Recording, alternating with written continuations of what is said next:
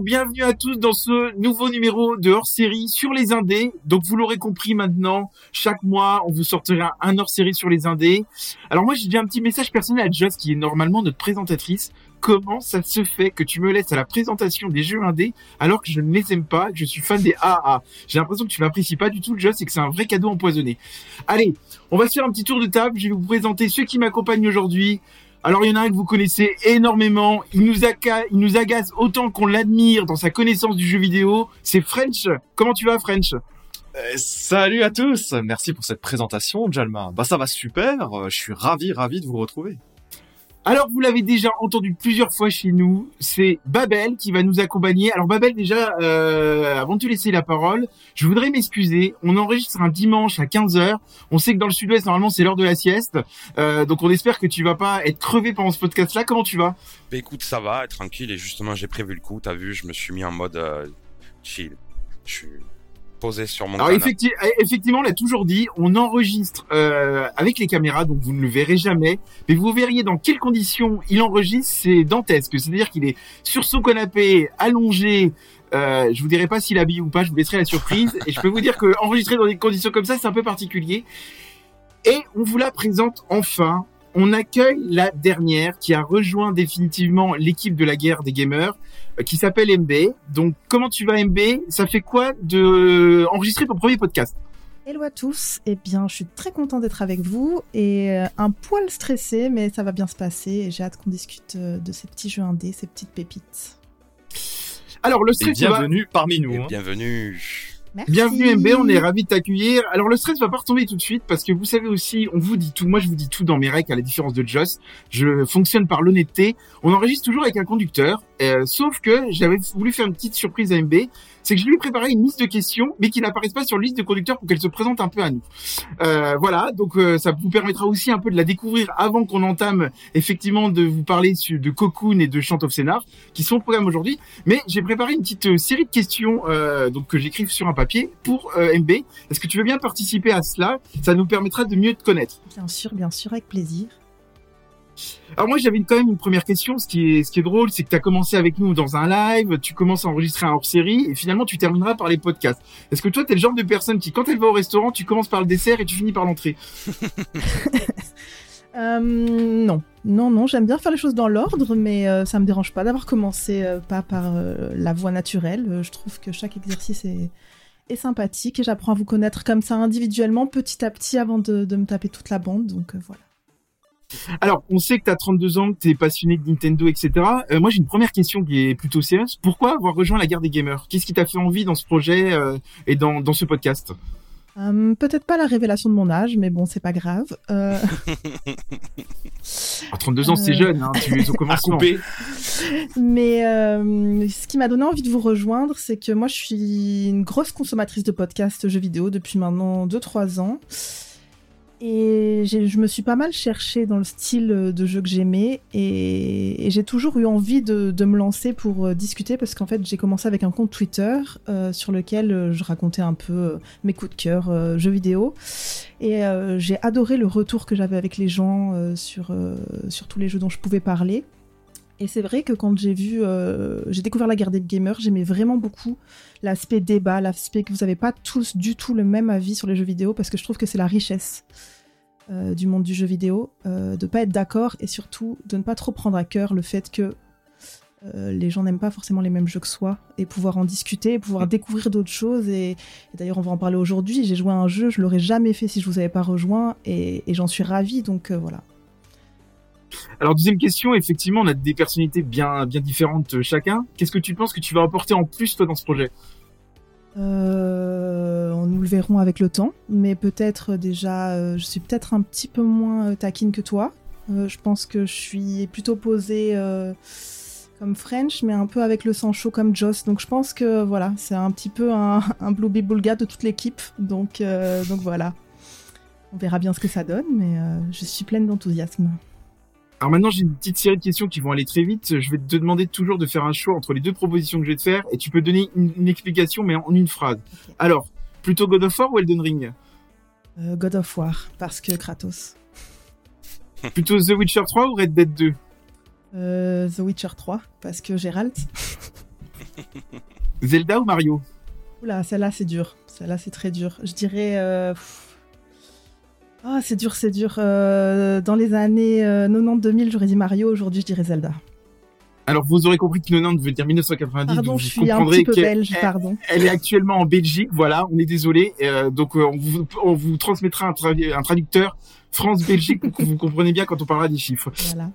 Euh, ah, j'aime bien moi les petites questions pièges comme ça. Xbox ou PS5 Ça, c'est vraiment dur parce que j'aurais dit PS5, mais je viens juste d'acquérir une Xbox pour euh, à la, la sortie de Starfield. Et depuis, je ne joue plus que sur cette console. Donc, euh, c'est- c'est c'est vraiment dur. C'est- Je trouve que les deux consoles se, se, se valent et je dirais pas il faut acheter une plutôt que l'autre. Euh, Je suis très contente d'avoir les deux. Voilà, Joker. Il reste encore deux questions. Euh, jeu physique ou jeu des maths? Euh, Joker? Ah non, j'ai pas le droit. Et non, tu l'as déjà. Ah non, il faut que tu fasses un choix à chaque fois. Euh, je dirais quand même de plus en plus jeux physiques alors que c'est à contre-courant de la tendance actuelle, mais j'étais jeu des maths et je suis de plus en plus jeu physique parce que je me suis fait une belle étagère et que c'est joli. Voilà. Bon bah alors pour tous les écologistes qui nous écoutent, je suis désolé de sa réponse. hein. Je suis navrée. Et la dernière question, sans doute la plus dure, parce qu'on dit toujours le meilleur pour la fin. Plutôt French ou plutôt Jalma? Je l'ai senti venir cette question. Je l'ai senti venir et juste parce que je la trouve un peu déplacée, je vais répondre French. D'accord, ça fait plaisir. Dû dire on est Babel. Yes dû dire sais. Yeah Bon allez, maintenant on passe tout de suite au programme. Trêve de plaisanterie, voilà, vous la connaîtrez un petit peu. Si vous voulez plus découvrir Mben, n'hésitez pas à nous rejoindre euh, sur Discord ou aller discuter avec elle euh, sur Twitter. Euh, elle se fera un plaisir. Donc on va commencer par un premier jeu aujourd'hui. On va vous parler de Chant of Scénar. Euh, alors c'est édité par Focus Entertainment. Ça a été développé par le, le studio toulousain Rundic. Euh, alors ils avaient déjà développé un premier jeu en 2018 qui, était un brawler euh, multijoueur qui, euh, qui s'appelait Varion. Donc là c'est leur deuxième jeu qui- qu'ils ont décidé de sortir. On, vous le résume tout vite, c'est un petit jeu d'aventure puzzle qui est au prix de 19,99€, qui est dispo sur PC, Switch, PS4, PS5, Xbox Series et Xbox One. French, toi tu sais que on sait que t'adores nous parler du scénario. Est-ce que tu peux un peu nous expliquer, nous faire un point sur l'histoire de Chant of Scénar, s'il te plaît? Avec plaisir quand tu me le demandes comme ça, Jalma. Alors, l'histoire de Chance of Scénar, c'est euh, une histoire assez particulière qui aime se dévoiler progressivement. Donc, euh, je vais rester euh, volontairement un petit peu en retrait parce que c'est important que que qu'on vous donne seulement l'envie de découvrir le jeu. Alors, dans Chance of, euh, pardon, dans Chance of place, l'action prend place dans une tour, euh, une tour qui rappelle un peu la tour de Babel pour les. C'est pour ça, Babel, qu'on t'a fait venir aujourd'hui. Bah, hein. Je me doute bien. Ben oui, exactement, exactement. Et, et dans cette fameuse tour, ben il y a plus personne qui ne se parle. Voilà, c'est un petit peu comme dans la vraie vie, euh, avec tout un tas de conflits qui peuvent éclater. Donc plus personne ne se parle. Et une certaine prophétie, une certaine prophétie nous dit qu'un voyageur brisera un petit peu les frontières et permettra de rétablir l'équilibre entre les peuples. Alors, nous, en tant que joueurs, on incarne donc euh, un voyageur inconnu et on aura, on aura pour mission en fait de comprendre la signification des glyphes. Les glyphes, ce sont en fait les, euh, les différentes manières de communiquer qu'ont les peuplades de la tour. Et il nous faudra également résoudre des énigmes, des énigmes de jeux d'aventure assez classiques qui vont nous permettre en fait de gravir les différents étages de la tour et peut-être de sauver les peuples de la tour. Et pour que ça parle un peu aux gens, on avait l'impression d'être un peu un archéologue qui devait traduire des des signaux, enfin des signes égyptiens en fait de l'époque, etc. Et effectivement, c'était ça. Moi, j'ai trouvé l'intérêt du jeu, c'est que traduisant la langue du peuple qu'on rencontre, c'est là où le scénario se dévoile. Et moi, j'ai trouvé que c'était très original. Babel, t'en as pensé quoi de, de cette originalité du scénario? Ah ben moi j'ai moi j'ai beaucoup aimé en plus c'est un petit jeu pareil euh, comme disait MB j'y serais passé à côté si on n'avait pas prévu de le faire et si vous m'en aviez pas parlé parce que et voilà moi c'est vrai que le, le mythe de la tour de Babel c'est un mythe que, que j'affectionne particulièrement hein, d'où mon pseudo. Euh, et mais j'ai trouvé ça super et donc euh, bah, je commence à amener dans le jeu à des différentes peuplades et, effectivement ce côté égyptien comme tu dis les glyphes les hiéroglyphes c'est un type de glyphe. Là à chaque peuplade son type de glyphe donc euh, on fait comme tu dis on fait un peu l'archéologue je trouvais ça surprenamment euh, addictif de d'essayer de découvrir la, de décrypter déchiffrer les langues Euh, j'ai un petit peu galéré au début euh, sur le premier monde un j'avais un peu plus de facilité sur le deuxième je sais pas si c'est parce que j'étais dans le bain du truc ou si la manière dont c'est amené me parlait un peu plus. Mais euh, ah, moi, adoré vraiment. Moi, moi, il y avait, il y avait une partie que j'avais trouvé hyper intéressante, c'est que j'ai, je parle de scénario à rebondissement. C'est-à-dire que ça nous arrive, euh, en fait, vous allez, vous allez rencontrer des glyphes comme l'a dit French, et vous allez pouvoir avoir des hypothèses, d'ailleurs, que vous allez noter dans un carnet de notes. Mais ce qui est très intéressant, c'est que si vous faites fausse route, en fait, vous- au, au départ, vous passez complètement à côté du scénario ou de, de ce que veulent vous transmettre les peuples. Et ce qui était intéressant, c'est qu'une fois que vous aviez la bonne traduction, c'est d'aller rediscuter avec les peuples, Ouais. etc. Et là, vous disiez, ah oui, mais c'est ça qu'ils voulaient vraiment Et dire. ça, ouais. c'était ça le, le, le, le- leur but en fait au peuple en fait. Et c'est ça qui est intéressant, c'est que du coup ça crée des rebondissements. Alors moi j'avais aussi une question pour MB pour le coup, on en a discuté tous les deux. Toi t'as adoré la, alors tu pourras pas en parler, mais euh, tu voulais un peu nous parler de la fin, c'est-à-dire qu'est-ce que t'as ressenti à la fin, à la toute fin du jeu, parce que c'est assez poignant quand même. Hein. J'ai vraiment vraiment adoré ce jeu. C'est vraiment euh, mon coup de cœur cette année. Et voilà, à nouveau, je l'aurais pas fait si on, j'avais pas rejoint la guerre des gamers. Donc pour ça, rien que pour ça, merci. Et euh, ce jeu, m'a fait passer par beaucoup d'émotions. Euh, j'ai adoré le côté énigme linguistique et plutôt que énigme mathématique comme il peut y avoir dans d'autres jeux. Et en fait, je trouve que sans spoil euh, chaque euh, niveau, puisque donc euh, chaque niveau de la tour a sa propre langue, on se rend très très vite compte dès le premier niveau que ce qui coince, c'est que quand tu ne comprends pas quelque chose, tu as peur, tu es vite effrayé et tu vas traduire cela par ce que tu ne comprends pas est malveillant. Je trouve que voilà, Ouais. ce- le jeu enfin, explique vraiment ça et, et c'est vrai que Ouais.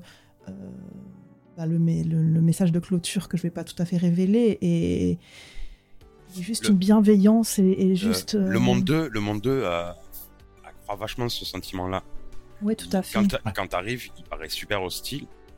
Alors qu'en Ouais. fait, une fois que tu traduis la langue, tu t'aperçois que les dialogues dans le monde, ils sont pas si hostiles que ça, en fait. Et c'est très codifié, très carré, je vais pas dire trop. Faut, faut pas trop déborder. Mais si tu suis le mouvement et que, bon, tu parles, euh, ça ça, et euh, chaque niveau a des. Enfin, fait référence à des cultures, euh, même si tout est abstrait et inventé, on sent bien quand même les influences de culture, de religion qui existent dans notre réalité. Et, euh, et c'est vrai que moi aussi j'ai adoré, d'ailleurs sur les conseils de Jalma, parce qu'au début je le faisais pas forcément, aller reparler au PNJ pour comprendre ce qu'ils avaient à me dire. Et souvent euh, c'est anodin, mais ça participe au lore, ça participe à l'immersion dans le jeu et au fait qu'on s'attache à ces peuples et qu'on a envie de les aider et qu'on a envie de réussir à communiquer avec eux pour euh, comprendre quelles sont toutes leurs problématiques et, monter tout en haut de cette tour, tout simplement. Donc euh, voilà. moi, moi, à un moment donné, sur le premier monde, je, je commençais à tourner en rond et je savais plus ce qu'il fallait que je fasse. Et j'avais deux, voire presque trois pages de cahier où j'arrivais pas à traduire, ou enfin, où je galérais. J'ai dit merde. Du coup, je suis allé voir une solution. J'ai dit quand même, qu'est-ce qui se passe? Et à un moment donné, j'ai regardé le cheminement du gars dans la solution. C'était un walkthrough très basique, donc il faisait un cheminement assez naturel. À un moment donné, j'ai dit ah t'es mais là, ah oui ok. Alors j'ai arrêté la solution directe et je suis revenu à cet endroit-là parce que moi j'étais parti complètement à l'opposé et en fait j'avais fait des trucs un peu dans le désordre et j'ai repris du coup le cheminement. J'avais un peu, j'étais parti un peu en live du cheminement que le jeu veut nous faire faire en fait. Donc j'ai repris ce Ah, cheminement-là. ce que ce que ce que veut expliquer Babel pour euh, que les auditeurs comprennent bien, pour ceux qui n'ont pas encore euh, joué au jeu, en fait, c'est que régulièrement vous allez avoir un livre qui va s'ouvrir et on va vous demander de traduire des symboles et d'y arriver. Et moi, le conseil que je donne, parce que j'avais fait ton erreur aussi, Babel, au début, c'est que tant que vous n'arrivez pas à traduire ces pages de livres, ne continuez pas votre aventure, parce qu'en fait, vous allez avoir de nouveaux glyphes, etc. Donc forcément, en termes de probabilité, ça va être de plus en plus dur à traduire. ouais, Donc, et ce qui pourrait être un défaut du gameplay. Mais ça, ce que je propose, c'est qu'on en, on en reparle plus tard dans, dans, dans la Mais- suite du podcast quand on va revenir au gameplay, quoi. Mais il y a un mais parce que voilà, on peut, euh, voilà, ce qu'il faut dire aussi, au, au- ce qu'on peut spoiler sur le gameplay en tout cas, c'est que quand on a des nouveaux mots qui apparaissent, on a la possibilité de se poser, d'échafauder des hypothèses sur leur signification et de, le, de noter sur ce, sur le glyphe notre hypothèse qui apparaîtra en grisé dans les dialogues, un peu en italique, avec un point d'interrogation qui veut dire sous-entendu, ça c'est l'hypothèse du joueur, mais pour l'instant elle n'est pas validée par le cahier qui n'a, lui n'a pas, on n'a pas trouvé, euh, on n'a pas validé Et c'était ces ça qui était, Et et ça, c'était c'est ça qui sur, et c'était ça qui était surprenant, c'est ce que je disais tout à l'heure, c'est que des fois, du coup, on partait sur des fausses hypothèses, Ouais. et on allait rediscuter avec des personnes avec nos propres hypothèses, et on se disait, mais qu'est-ce qu'il veut me dire, ou tu partais comme, on partait carrément sur un sens d'une phrase, et quand on avait la vraie traduction et qu'on rediscutait avec ces personnes-là, mais ça, ça avait tout autre, et en fait, c'était ça, moi, je trouvais que c'était un gros point mots. fort du, Avec plus de mots, du coup, les mots qui te restent, Mm. tu dis ah non, non non, c'est pas du tout ça en fait qu'ils veulent dire. C'est non non. Et, là tu revois ta, ta stratégie, si je peux dire. Sachant, que pour rebondir sur ce que tu dis, Babel, c'est très souvent, ce qui est très étonnant, c'est que finalement, ce sont très souvent des idées très simples qui sont élaborées. C'est souvent un glyphe, un mot. Oui la plupart du temps. Et souvent, c'est dans un champ lexical particulier lié à la peuplade, ses centres d'intérêt, que ce soit la religion, que ce soit les arts, que ce soit peut-être d'autres domaines de la création humaine. Le jeu, c'est très intéressant. Le jeu tout un vocabulaire pour chaque langue et il y a un tronc commun. Il y a des mots qui reviennent dans chaque langue avec justement un passage dans le jeu où on peut euh, essayer de traduire quelques mots en avance en supposant et en faisant la traduction d'une langue à l'autre. Parce qu'il y a des passages comme ça aussi, où le jeu, à des petits moments, nous permet peut-être un peu de... Euh, voilà, avec une phrase dans une langue qu'on ne connaît pas encore, il y a son équivalent dans une langue qu'on connaît déjà, donc là on a peut-être une chance de traduire des mots en avance, bah, il y a des petites, euh, mm. des petites euh, subtilités. Alors si vous n'avez si pas compris cette dernière phrase de Babel, on vous invitera comme dans le jeu à compléter les mots et vous verrez la phrase aura un sens. À mon avis, vous allez devoir plusieurs fois réécouter cette phrase parce que je suis pas sûr que tout le monde comprenne en un jet. Mais c'est un peu le principe de Short of Scénar, c'est bien. Babel l'a bien résumé. Voilà. Par contre, moi j'ai quand même trouvé un défaut quand même euh, par rapport au scénario pour le coup. Et moi, ça m'a rappelé les soirées que j'ai déjà fait avec French, les soirées parisiennes. C'est le verre de trop. C'est-à-dire que j'ai trouvé que pour le coup le monde 5 était trop.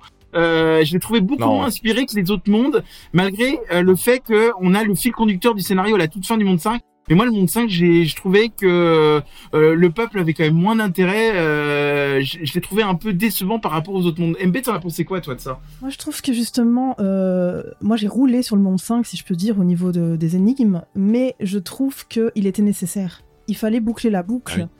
Et en fait, euh, c'est comme je disais, euh, cette peur de l'autre, cette incompréhension, euh, il fallait qu'ils arrivent à, bah, vraiment boucler la boucle pour qu'on se rende compte que quand on arrive à se comprendre, quand on, laisse place à cette compréhension, parce que c'est pas simplement le fait d'arriver à se comprendre, c'est aussi le fait d'aller vers les, autres et d'avoir cette, cette, soif de connaissance pour se comprendre, parce que ça n'arrive pas tout seul, eh bien ça va créer une, harmonie finale. Et que pour arriver à cette harmonie finale, moi je trouve que le monde 5 était nécessaire. Donc voilà, sans vous en dire mm. trop, c'est vraiment le monde qui boucle la boucle et évidemment ils se sont pas étendus sur le lore de ce monde, il fallait juste clôturer le jeu et donc voilà.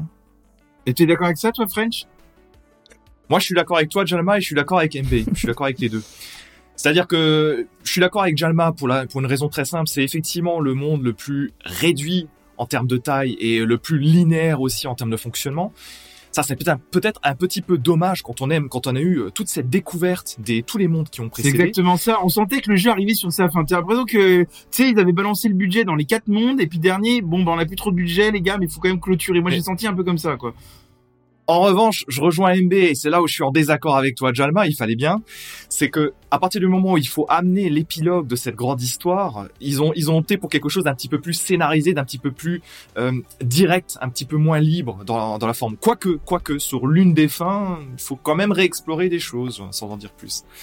Donc voilà. Et MB a tout à fait raison sur le fait que c'est ça qui va qui va euh, d'une certaine manière terminer un cycle et donc euh, apporter une, une, consistance à l'histoire d'ensemble et à l'appréciation que nous joueurs on va avoir du jeu.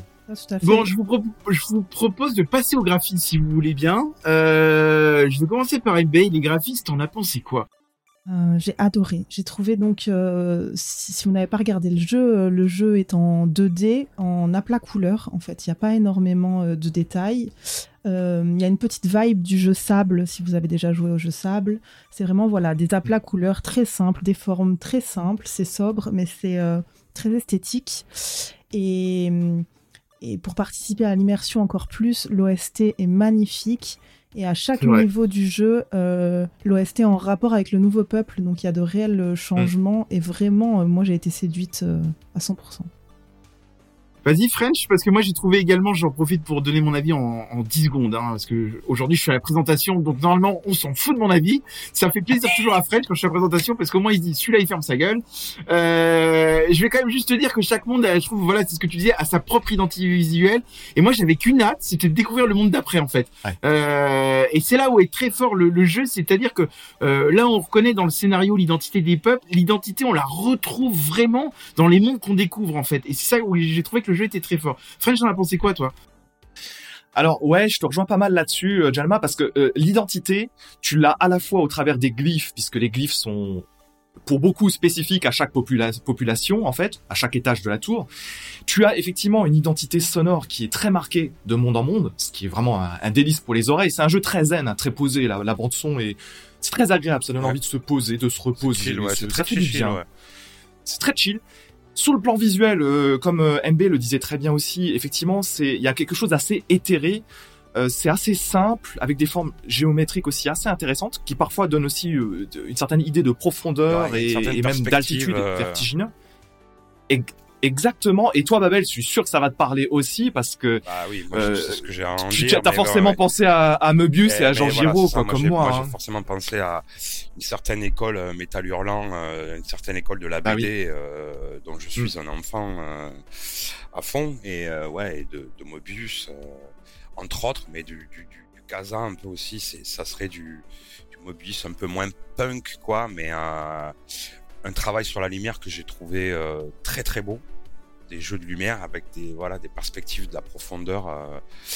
Des fois c'est très resserré l'image, la caméra. Des fois ça s'éloigne un peu plus. Puis il y a des moments où on est dans la cité et euh, waouh, la profondeur est dingue. C'est euh, non non l'esthétique et comme tu disais Jalma, de, le côté assez addictif de d'aller d'envie d'aller aller voir à l'étage au-dessus. Bah, de monter dans la tour de Babel, en fait, c'est ça, on avait envie de, monter pour découvrir chaque biome à chaque fois, comment ils sont.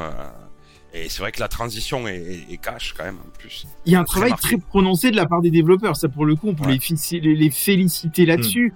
Hmm. Euh, moi, je vais quand même noter un, un, point négatif quand même pour le coup. Euh, c'est plutôt le monde 4. Je sais pas ce que vous en avez pensé. Moi, j'ai trouvé qu'il était très labyrinthique, voire très très et, et je je suis, encore au monde 3, donc euh, voilà, il me reste 4 et 5 à Alors, je note pour moi-même, alors Babel ne finit pas ses jeux pour les podcasts, donc euh, euh, du coup, tu auras, la moitié de la paye à la fin du mois, c'est bien noté. Merci de, de ton Voilà, j'ai eu un petit souci familial, on va dire. Non mais et on en est désolé. Pour le coup, non, je reviens sur le monde 4. Moi, j'ai trouvé labyrinthique voire fouillis et euh, je, pense que les joueurs qui n'ont pas les sens d'orientation, le monde 4, il pourrait vite se perdre. Vous avez un peu ressenti ça, vous, MB et French qui avaient fini le jeu, le monde 4 qui était un, vraiment un peu fouillis, euh, moins ordonné, on va dire quoi. Moi, c'est vrai que euh, j'ai un peu galéré dans le monde 4, mais tant par le côté labyrinthique. Hmm. En fait, euh, tout le jeu, euh, et donc après on, on, va un peu plus parler du gameplay, mais tout le jeu est, est une grosse énigme linguistique avant tout. Hmm. Et, euh, et, le monde 4, tout d'un coup, passe un petit peu plus dans la sphère mathématique.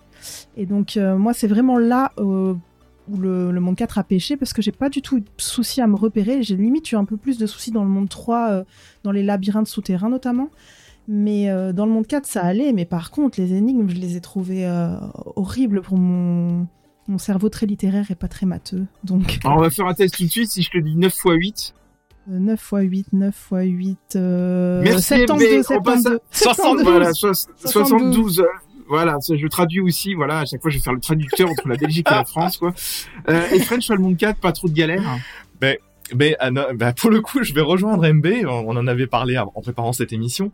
C'est le monde 4, j'ai pas trop aimé parce que je, je, moi aussi, je souffre de cette maladie. J'ai un esprit qui est plus littéraire que mathématique et plus poétique que mathématique également. Bon, t'es un peu le, on peut le dire, t'es un peu le Bernard Pivot pour ceux qu'on la rêve de l'équipe, quoi. Ouais, Bernard Pivot, je sais pas, je pense qu'il y a d'autres rêves, mais mais euh, non, mais ce, ce qui m'a ce qui m'a un petit peu embêté dans ce monde 4, c'est pas alors bizarrement, c'est pas l'orientation comme tu comme tu le cites, Jalma, mais c'est effectivement le fait qu'on euh, Bon, c'est léger, mais il y a effectivement, c'est une civilisation qui a un apport, un jeu sur les mathématiques qui n'est pas présent dans les précédents mondes. Et moi, c'est un truc qui m'a, euh, allez, je vais oser le mot, qui m'a un petit peu lourdé parce que c'est, c'était pas, c'était pas la direction dans laquelle j'avais envie d'aller. Donc, je me suis un peu forcé pour finir et, et aller et passer au monde 5. Mais voilà, donc euh, vous allez aborder. Euh, ce qui est important de noter dans Chance of Scénar, c'est que vous allez aborder plusieurs aspects de de la communication. Et la communication, c'est pas uniquement le verbe. Il y a aussi d'autres éléments, et Voilà. moi, c'est là où je moi, j'ai pas, je suis pas encore au monde 4, je suis au monde 3, et vous me rendrez très curieux, parce que justement, moi, j'ai, je suis à cheval entre le littéraire et le mathématique, parce que j'ai eu une carrière de technicien. Et euh, je me croyais très Alors littéraire. Babel, juste par euh, pour info, on n'est pas chez Pôle Emploi, hein, Non, on n'est pas mais- conseillé, donc Non, mais, euh, juste que j'explique vite fait, moi je me, je me suis cru très longtemps très littéraire. Or, J'ai plongé dans le champ technique et euh, les mathématiques entre autres, mais les mathématiques appliquées on va dire. Et j'ai tissé des passerelles entre le littéraire et les mathématiques. Et moi j'ai tendance à tout voir comme un langage. Donc moi vous m'intriguez beaucoup avec ce monde 4 euh, parce que moi je sais que j'ai cette logique là. Euh, euh, Alors en fait, si tu veux, il y a vraiment une. Il y a vraiment une logique mathématique dans ce monde, mais moi je trouve qu'il y a beaucoup de salles en fait, et on a tendance à, à se perdre pour résoudre des énigmes. C'est-à-dire que moi je trouvais qu'il y avait beaucoup plus de euh, d'environnement, euh, de, de lieux à se rendre que dans les précédents niveaux, et c'est vrai qu'on peut vite se, se perdre. Quand on découvre le monde 4, il y a quand même une bonne heure d'appréhension avant de réussir à résoudre les énigmes. Moi c'est curieux, le sentiment je que suis j'ai eu. curieux de voir ce, ce monde 4 aussi pour ça, parce que c'est vrai que je trouve que le jeu est quand même assez labyrinthique de base, mais après moi je m'y retrouve assez bien quand même, donc euh, à voir. Ouais. Alors NB, une petite euh, dernière intervention avant de passer au gameplay? Oui, euh, je, je voulais juste ajouter que justement sur ce côté labyrinthique, vraiment, si vous faites le jeu, fouillez partout, partout, partout, partout, partout. Donc il n'y a, y a- pas une seule zone qui sert à rien. Toutes les zones servent à quelque chose. Et, et justement, moi, ça a participé à ma galère du monde 4. C'est que j'ai raté euh, la première page à décrypter. Et en fait, euh, du coup, je suis passée à côté euh, de la plaque complètement d'un mot très simple que je pensais très compliqué. Et, euh, voilà, ça a participé au fait que le monde 4, j'y ai passé 4 heures, contrairement aux autres mondes où j'ai passé plus ou moins une heure. Donc, voilà, vraiment fouiller partout, partout, partout. Moi, monde 2, j'ai passé un, euh, 20, 25 minutes à chercher un mot que j'avais loupé, donc je pouvais pas faire la traduction dans le carnet parce que je l'avais pas dans ma liste, j'avais pas le glyphe quoi, donc merde. Donc j'ai tout remonté le, le niveau, j'ai dit attends, qu'est-ce que là j'ai pas fait, qu'est-ce que ça a été un peu galère. Bah, c'est pour ça qu'on va passer au gameplay. Je vais en profiter pour l'expliquer. Donc, on l'a dit depuis tout à l'heure, le but c'est de traduire des langues. Alors, comment vous allez traduire les langues? Parce que c'est vrai qu'on en a pas finalement parlé. Mm. C'est-à-dire qu'en fait, vous allez rencontrer plusieurs personnages qui vont vous parler en faisant des gestes. Donc, déjà, ça va vous permettre de des fois de traduire certains glyphes parce que vous allez avoir des gestes à interpréter. Alors attention parce que des fois il y a certains gestes qui peuvent piéger euh, et qui sont un peu l'inverse de ce qu'on pense. Hein. Ils ont été un peu fourbes les Ouais, développeurs. Mais en fait, comment vous allez réussir à, à- à traduire ces langues euh, Vous allez avoir en fait beaucoup d'avoir beaucoup de d'aide environnementale. Euh, on peut par exemple le dire, moi dans le premier monde, il y a beaucoup de glyphes que j'ai réussi à traduire avec des statues notamment. Euh, donc quand on vous invite vraiment à fouiller les niveaux, à bien analyser votre environnement, ça va vous permettre de traduire vraiment euh, vos, vos glyphes et avoir la langue. Et la deuxième chose qu'on n'a pas expliqué, c'est que vous allez ensuite avoir des énigmes dans le jeu. Et en fait, ce qu'il faut vraiment réussir pour résoudre ces énigmes-là, faut vraiment avoir la, traduction quasi intégrale, on va dire, de votre langue, si vous voulez comprendre ce qu'il faut faire dans les énigmes. Parce que les énigmes ne sont pas si dures en soi, mais des fois, il y il y a un petit texte d'explication. Or, je pense que si vous n'avez pas le texte d'explication, c'est compliqué de réussir les énigmes derrière. Est-ce que vous pensez un peu la même chose que moi là-dessus? On va commencer par French. Ouais, je pense pas mal. Euh, Tu l'as très bien, euh, très bien décrit le mécanisme en gros du, du jeu. Et oui, c'est très important de bien, de bien se balader comme euh, MB le disait un petit peu plus tôt, de très bien se balader partout pour choper tous les glyphes. Alors les glyphes, c'est simple. Hein. Regardez autour de vous quand vous vous baladez. Vous avez des panneaux publicitaires, éventuellement des statues, éventuellement des panneaux informatifs. Voilà, dans la vie réelle, vous avez déjà tout ça. Et ben dans le jeu, de manière un peu plus réduite, vous avez aussi tout un tas d'indications écrites. Et à chaque fois que vous en trouvez une nouvelle, elle est affichée dans votre carnet. Sauf que vous n'avez pas la signification. Donc évidemment, vous pouvez euh, juste faire des hypothèses dessus et ensuite peut-être trouver, identifier à quoi ça correspond réellement. Et euh, Jalma, t'as tout à fait raison. Il est très important de bien remplir son carnet du jeu au fur et à mesure parce que les énigmes d'aventure du jeu sont relativement simples au départ, mais nécessitent parfois de suivre des ordres très directs. Et par la suite, au fur et à mesure, les énigmes de- peuvent devenir un peu plus tendues. Donc ça devient encore plus important de bien avoir à identifier le, le- la langue, la langue qui Ah, est, a- parlée petit- des gens. Il y a un petit truc qu'on peut expliquer, c'est quand d'ailleurs quand votre carnet s'ouvre pour euh, avoir les vraies traductions, on va pas se mentir. Généralement, vous en avez quoi deux sur trois, et la troisième, c'est un peu vous essayez un peu les glyphes restants. Donc effectivement, c'est pour ça qu'on invitait tout à l'heure à mieux à, à traduire dès que votre li- livre s'ouvre que de continuer, parce que forcément, plus vous avez de glyphes, plus vous avez d'hypothèses. Mais il y a une petite part de hasard, on va pas se mentir, qui, qui peut intervenir. Ouais, il faut- Babel, je t'en prie. Ouais, il faut, expliquer peut-être un peu la mécanique. C'est-à-dire que quand on découvre des nouveaux glyphes, on a une partie vocabulaire avec les glyphes qui s'affichent, dont on a certains, on a la traduction si on l'a trouvé ou pas. Et elle est grisée pendant un moment quand c'est juste qu'une euh, une hypothèse. Et après, c'est associé avec de temps en temps un carnet de dessins avec des nouveaux dessins qui apparaissent. Où là, il faut aller piocher dans le vocabulaire et associer à l'image le mot pour valider une hypothèse de mot. Et là, si c'est juste, si les 3, 4, 5 images du, dessin sont associées aux bonnes glyphes, là, on valide du vocabulaire qui, du coup, apparaît comme validé dans la liste euh, de vocabulaire. Voilà, c'était pour expliquer un petit peu le, Oui, la mécanique. Et en plus, je rebondis sur le fait que je trouve que c'est hyper satisfaisant quand on Oui. a la page du livre et qu'on met nos glyphes et Ouais. que tout d'un coup il y a le petit son de vous avez mis les bons glyphes aux bons endroits et encore plus si c'est pas du hasard parce que moi j'ai Ouais. clairement pas tout fait au hasard. Euh, Jalma, si t'as tout fait au hasard, euh, voilà. Mais, mais euh, Alors c'est bien de m'attaquer dès ton premier podcast, mais ce qu'il faut retenir, c'est bien écouter les gens. J'ai dit généralement on en avait deux sur trois, et que le troisième c'était un peu du hasard. Je n'ai pas tout vrai. fait au hasard. Merci de ne pas faire de, de fausses rumeurs pendant un podcast. mais, tu vas te euh, faire taper sur les doigts. elle le commence bien sa saison en tout cas, elle. Hein. Mais en tout cas, je trouve que c'est vraiment très satisfaisant de, de compléter le livre et, et de se rendre compte qu'on avait fait les bonnes suppositions. Et des fois, bah, évidemment, le, le jeu va nous proposer des synonymes à ce qu'on avait écrit. Mais, euh, mais ça, je trouve que vraiment. euh, Enfin, en plus, je trouve ça hyper original comme, euh, comme gameplay. Et, et comme euh, on le disait au tout début, euh, c'est très addictif. Quoi. On a envie Ouais. de, de tout décoder et de s'y replonger. Euh, moi, j'avais du mal Mm. à lâcher le jeu quand je le faisais. Donc, euh. French, une intervention là-dessus? C'est c'est comme ouais c'est comme tu le disais Jalma plus tôt euh, on est à la place un petit peu d'un archéologue dans le fond c'est comme Champollion qui est en train finalement de construire sa propre pierre c'est-à-dire les Rosette, ouais. correspondances à la pierre de Rosette exactement où tu crées tes propres correspondances du de glyphes avec euh, du symbole avec un mot et ensuite tu vas essayer de comprendre. Et ça c'est extrêmement intéressant. Et comme on l'a tous dit c'est l'un des c'est l'une des choses les plus fabuleuses que l'un des sentiments les plus fabuleux que le jeu a à nous proposer celui-ci. Mais c'est à la fois une force et une faiblesse. On peut aussi dire que c'est une faiblesse parce que je pense que les gamers euh, qui ont moins l'habitude des jeux de puzzle, faut quand même aussi en parler, s'ils commencent à rencontrer des difficultés dans les traductions, ça risque de coincer pour la suite de l'aventure. C'est-à-dire qu'à un moment donné, ils peuvent être complètement bloqués. Euh, donc je pense que c'est à la fois la, la grande force du jeu et la grosse originalité du jeu, mais ça peut être aussi la grande faiblesse du jeu, c'est-à-dire que vous ne traduisez pas, vous allez vite être bloqué. Euh, moi, j'ai trouvé également que vers le dernier tiers du jeu, donc là, Babel en parlera moins, que les énigmes commençaient à être beaucoup plus dures pour le coup. Je trouvais que ça se corsait. Euh, et, euh, et là, je vais en revenir au monde 4. Moi, je, je vous cache pas, il y a une énigme, la dernière énigme du monde 4, j'y ai passé euh, quelques heures. D'ailleurs, c'est même pas moi qui l'ai trouvé. J'ai eu une petite aide, mais pas sur Internet, euh, tellement j'étais bloqué. Je suis passé complètement à côté de l'énigme parce que je pense que j'étais pas très bon en maths non plus.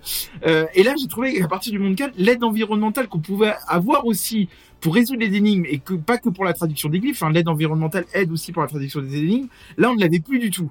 Euh, est-ce qu'il y a eu des énigmes ou des passages dans le jeu un peu frustrants ou est-ce que vous avez eu des passages où vous avez vraiment galéré? French? Alors ouais, il y a effectivement des énigmes. Je crois que j'ai dû bloquer sur la même énigme. euh, avec des personnellement, mais j'en dirai pas plus. j'ai été j'ai été chercher la solution parce que ça m'a ça m'a C'est celle des poids c'était pas vraiment. Est-ce que c'est celle des poids Et on n'en dira pas plus. Euh, oui, oui, oui, voilà. c'est celle des poids. C'est celle des poids. Moi, je te confirme. Je savais que tu n'y Et, arrivais euh, pas, tu vois, et je me suis dit secrètement, si lui y arrive et que moi j'y arrive pas, je quitte le projet. Bon, ça me rassure, tu as pas Mais, mais mais moi mais moi je te, je, je te réponds en deux mots. Je ne suis pas matheux d'une manière ou d'une autre. Donc, euh, voilà. Mais moi, j'ai bugué aussi sur cette Mais- même énigme que vous. J'ai trouvé, euh, euh, comme, comme Jalma vient de le dire, qu'il n'y avait aucune aide environnementale pour cette énigme, et je l'ai trouvé vraiment difficile. Mais je l'ai réussi sans tricher, mais en plusieurs heures. moi, moi qui suis qu'au niveau 3, moi je, je vais faire un peu la synthèse d'un peu vous tous. Mais, euh, pour reprendre un peu ce que tu disais, Jalma, sur l'avancement, moi à un moment donné, je me suis retrouvé avec trop de glyphes dans mon vocabulaire qui étaient non traduits. Euh, et, ça, ça m'a fait galérer euh, à un moment donné pour euh, arriver à traduire la langue, quoi. Par contre, je vais rebondir du coup par là même sur ce que disait MB tout à l'heure. Il y avait des mots, par contre, dont j'avais une hypothèse depuis longtemps et où le jeu a mis un moment du coup à me proposer, puisque je m'étais un peu perdu dans le jeu, de les valider. Et au moment où je les ai validés, eh j'étais super content qu'en fait mes hypothèses étaient justes parce que j'ai validé des pages comme ça. En fait, j'avais du stock et du coup, il y a des pages que j'ai validées très vite parce que mes hypothèses étaient bonnes. Donc ça, c'est super gratifiant quand même. Et du coup, à un moment donné, bon, j'ai rattrapé un peu mon retard parce que bam bam, c'est tombé d'un coup. Et il y a eu quand même des moments où euh, j'ai fait un peu au pif et l'aide environnementale m'a un peu euh, manqué et j'étais là, bon, ok. Et j'avais pas trop de mots, donc pas trop de choix, donc j'ai dit allez vas-y je tente. Et puis à, tourner, j'avais quand même une dizaine d'hypothèses. Puis au bout d'un moment, ben ça tombe. Ça c'était un peu plus frustrant, ouais, j'avoue. Mais c'est un, c'est un jeu qui finalement, et on va, on va conclure par là, qui demande de l'investissement et de l'implication pour le coup. Et je te laisserai la parole, French. Euh, moi, je sais qu'aussi, euh, pour, parce qu'en fait, on va l'expliquer aussi, vous aurez deux fins. Il y aura soit une fin alternative, soit une, une vraie fin, que je vous invite vraiment à découvrir. On va, on va pas Oui. revenir dessus. Et c'est vrai que moi, il y a encore des énigmes à résoudre dans la vraie fin. Alors là, j'ai été confronté à un, un petit souci, je le signale. C'est qu'il y avait une erreur de, de glyphe de la part des développeurs. C'est-à-dire que là, j'étais obligé d'aller voir les solutions Internet. C'est-à-dire qu'à un moment donné, euh, je devais traduire des choses par rapport à la première langue, par rapport au premier monde, et les glyphes de, de l'énigme finale ne correspondaient pas aux glyphes que j'avais rencontrés dans le monde 1. Et donc, je pense qu'il y a eu une petite une erreur d'écriture de la part des développeurs. C'est un détail, ça arrive.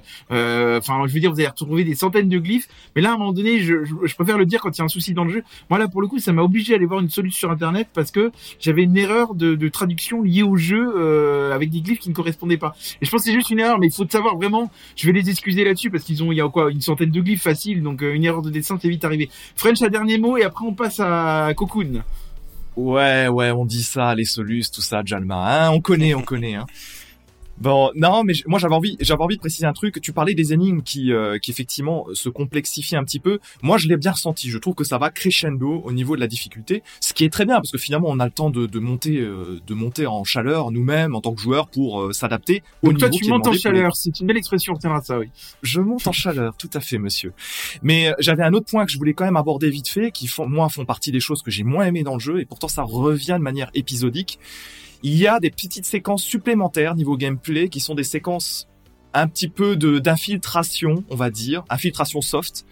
Alors c'est, ça permet de varier le gameplay, c'est sûr. C'est pas immensément compliqué, c'est sûr aussi. Mais j'ai trouvé que pour le coup, ça a pas fait l'objet du même soin, que c'était un petit peu hors sujet, et moi, ça m'a un petit peu sorti du jeu. Ouais, je les trouve voilà. dur, French, là-dessus. Ils ont voulu, comme tu dis, varier le gameplay. Euh, en plus, il y en a pas tant que ça. Là, je suis pas d'accord avec toi. Tu vois, je l'ai même pas relevé, moi, dans les défauts du jeu. Ah, là, tu pinailles, French. Je suis désolé. À un moment donné, moi, je, je trouve justement, c'est c'est bien de renouveler son gameplay. Là, je suis pas du tout d'accord avec toi là-dessus. Mais vraiment pas, hein. franchement, euh, MB, je t'en penses quoi, toi, de son intervention, qui était nulle, on va le dire, elle était nulle. Je ne me permettrai pas, mais euh, pour le coup, je suis Team Jalma, désolé. je Voilà, tu vois, tu vois, elle se, en fait, elle se rend compte qu'à la première question de l'interview, elle a dit French, elle commence déjà à le regretter, tu vois. Ça y est, Non, moi, le seul- ça y moi, est, ça y est, Ça elle, y est. elle se barre. Non, moi j'ai noté un seul point négatif pour le jeu, euh, c'est qu'il n'y a pas de map euh, pour se diriger et que quand même bah, ça rejoint euh, le côté où il y a quand même des mondes qui sont labyrinthiques et, euh, et voilà, euh, enfin Jalma a parlé du monde 4, moi c'est au monde 3 où j'ai galéré à un endroit. Et en plus de ça, je suis passée à côté d'une mécanique importante du jeu, donc euh, que je ne dévoilerai pas parce que je ne veux pas spoil le jeu, mais c'est pour ça que je vous disais de vraiment fouiller partout. Et en fait, oui, moi ça m'a manqué quand même qu'il n'y ait pas une map, euh, même ne serait-ce que dans son inventaire, quoi, où on puisse Ils voir auraient où pu on faire un en petit est. ajout, effectivement, Voilà. ouais. Donc je trouve que euh, s'ils pouvaient ajouter quelque chose, ça serait ça, une petite map euh, de chaque zone, ça serait bien. Ah, moi, ça- Bon, je vous propose de conclure. Je vous propose de conclure. On fait un petit tour de table. euh, euh, vous conseillez le jeu, vous conseillez pas. Qu'est-ce que vous en avez pensé? Allez, et vous me le faites en une phrase, les gars. On n'est pas chez Just où on a des, des conclusions de, de, de 18 paragraphes. Hein. Allez, MB, com- comment tu viens d'arriver C'est la nouvelle? Ben moi alors c'est, je vous le conseille à 100%. Franchement, euh, faites euh, Chance of Scénar, c'est vraiment un super jeu. C'est mon coup de cœur indépendant de l'année. Euh, c'est une super aventure euh, énigmatique qui est juste, qui n'est pas du tout prétentieuse. Euh, Et merci beaucoup la GG de m'avoir euh, forcé à faire ce jeu. French? Alors, ça- je vais faire comme MB, hein, ça sera pas en une phrase, hein, tu m'en voudras pas. Elle l'a fait en une phrase, Euh, bah- hein, mais elle a pas pris de respiration. Vas-y, French. Non, mais c'est, c'est, euh, bah, moi j'ai trouvé que Chan- Chance of Scénar, bizarrement, c'est un jeu qui donne un petit peu envie de d'étudier les langues mortes. Ça leur donne, ça permet de faire vivre un peu les, les langues, je trouve. Ça c'est extrêmement intéressant dans le monde d'aujourd'hui et dans un jeu vidéo par ailleurs. Je l'ai trouvé hyper intelligent dans son propos, ce Chance of Scénar. Il est accessible sans être simpliste. Il vous aide sans trop vous aider, ce qui est hyper gratifiant en tant que joueur au passage. C'est splendide musicalement, visuellement, et pour moi c'est un des très grands jeux d'aventure de cette année. Donc euh, allez-y. Et toi, Babel, qui a fait les trois premiers mondes, on a pensé Ben, quoi pareil, ouais, moi je, moi j'ai vraiment envie de le finir là. Il me tarde plus d'une chose, euh, c'est qu'on coupe pour y retourner. et euh, non, non, ouais, moi je rejoins euh, vraiment French et MB. Euh, super découverte parce que je serais passé à côté, à côté si on n'avait pas fait de podcast en effet. Et c'est une vraie belle découverte, un jeu super addictif, très beau, très chill, pareil, les musiques vraiment très cool. Des énigmes très très sympathiques, vraiment ouais, allez-y 100%. Ouais, vraiment super découverte indé de l'année. Je sais pas si c'est mon préféré, mais il est vraiment très très haut dans le panier. Moi, je vais me faire une phrase à conclusion pour vous montrer comment ça marche. Moi, c'est un jeu qui m'aurait juste permis de passer d'agréables vacances, vous voyez. Donc, c'est vraiment un jeu pour le coup qui, qui se marie bien avec les vacances. Donc, je vous invite vraiment à le découvrir.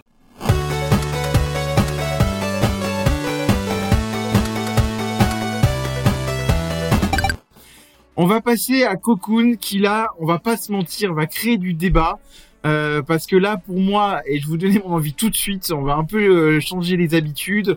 Là, on va passer d'un jeu que j'ai adoré, Chant Scénar, à un jeu que je n'ai pas du tout aimé. Je vous cache pas que moi, dans, devant Cocoon, je me suis fait chier. Et on va vous expliquer pourquoi. Euh, alors, euh, Cocoon, c'est édité par Annapurna Interactive. Ça a été développé par Geometric Interactive. Et dedans, vous allez retrouver Jeff Carlson, je sais pas si on le prononce bien, qui était le game designer de Limbo Inside. Alors Cocoon, ça ressemble un peu au jeu d'avant, c'est-à-dire c'est un jeu de réflexion et d'énigmes dans lequel vous allez dans lequel vous allez incarner une petite luciole qui voyage à travers euh, différents mondes et vous allez utiliser en fait des orbes à déplacer et on va euh, développer ça ensuite. C'est dispo sur PC, PS4, PS5, Xbox One, Series S, X, Switch, donc en gros partout. Et c'est au prix euh, de 22,99 euros. Et c'est dispo gratuitement sur, enfin gratuitement, c'est dispo sur le Game Pass si vous avez l'abonnement Game Pass. Voilà. Euh, alors là, ça va être très drôle pour la première fois parce que c'est un jeu où vous allez voir, il n'y a pas de scénario. Donc j'ai hâte de voir ce que French nous a dire pour nous parler du scénario de Cocoon parce qu'il n'y a aucun scénario dans le jeu. On te laisse French avec cet exercice euh, casse-gueule. Alors, merci Jalma, l'exercice est casse-gueule, ça je te confirme. En revanche, pas de scénario, faut vraiment arrêter de se foutre de la gueule du monde, Jalma, mais on va avoir l'occasion d'en discuter. Alors, pour le pour Cocoon, ça va être très difficile de résumer. Je vais comme c'est un jeu assez abstrait, c'est pour ça que Jalma a été complètement largué au passage. Forcément, je vais vous donner des pistes pour apprécier les choses. Alors, disons que moi, ce que j'ai envie de dire, et je sais que tout le monde n'est pas d'accord ici dans ce podcast, c'est que c'est un peu pour moi une sorte de Zelda-like cosmique. Et c'est très important, un Zelda-like cosmique. Gardez ça en tête. On y incarne, pour moi, un, étrange insecte. Alors moi, j'aurais pas dit luciole, je, je parlerais plutôt, ouais, d'insecte, voire de, sorte de, une sorte de papillon, ou je sais pas quoi. Et cette espèce d'insecte, en fait, il évolue dans des mondes extraterrestres avec un esthétisme de taré, un esthétisme très flamboyant. Et on va acquérir très très très tôt la possibilité de porter des sphères sur son dos. Ces sphères qu'on va porter sur son dos d'insectes, bah en fait ce sont ça amène à la fois un pouvoir sur les mondes qu'on explore et c'est également un monde dans lequel on peut rentrer pour aller explorer. Alors ça paraît compliqué, rappelez-vous du film Inception. Vous pouvez rentrer dans la tête des gens pour et vivre des espèces d'aventures extraordinaires et modifier la manière de penser de certaines personnes. Et ben là, vous n'avez pas modifié la manière de penser, mais vous allez pouvoir explorer des mondes dans des mondes. Voilà. J'espère que vous n'êtes pas trop perdu. Il faut avoir la logique. Et le jeu, qu'est-ce qu'il va faire en fait? Il va, la, les mécaniques de jeu va essentiellement vous demander d'explorer des mondes dans des mondes et d'exploiter au mieux les pouvoirs de chaque sphère pour résoudre des énigmes environnementales qui vous permettront peut-être de d'avoir une réponse à ce mystère qui, qui va vous englober, qui va vous prendre pendant 5-6 heures de jeu environ.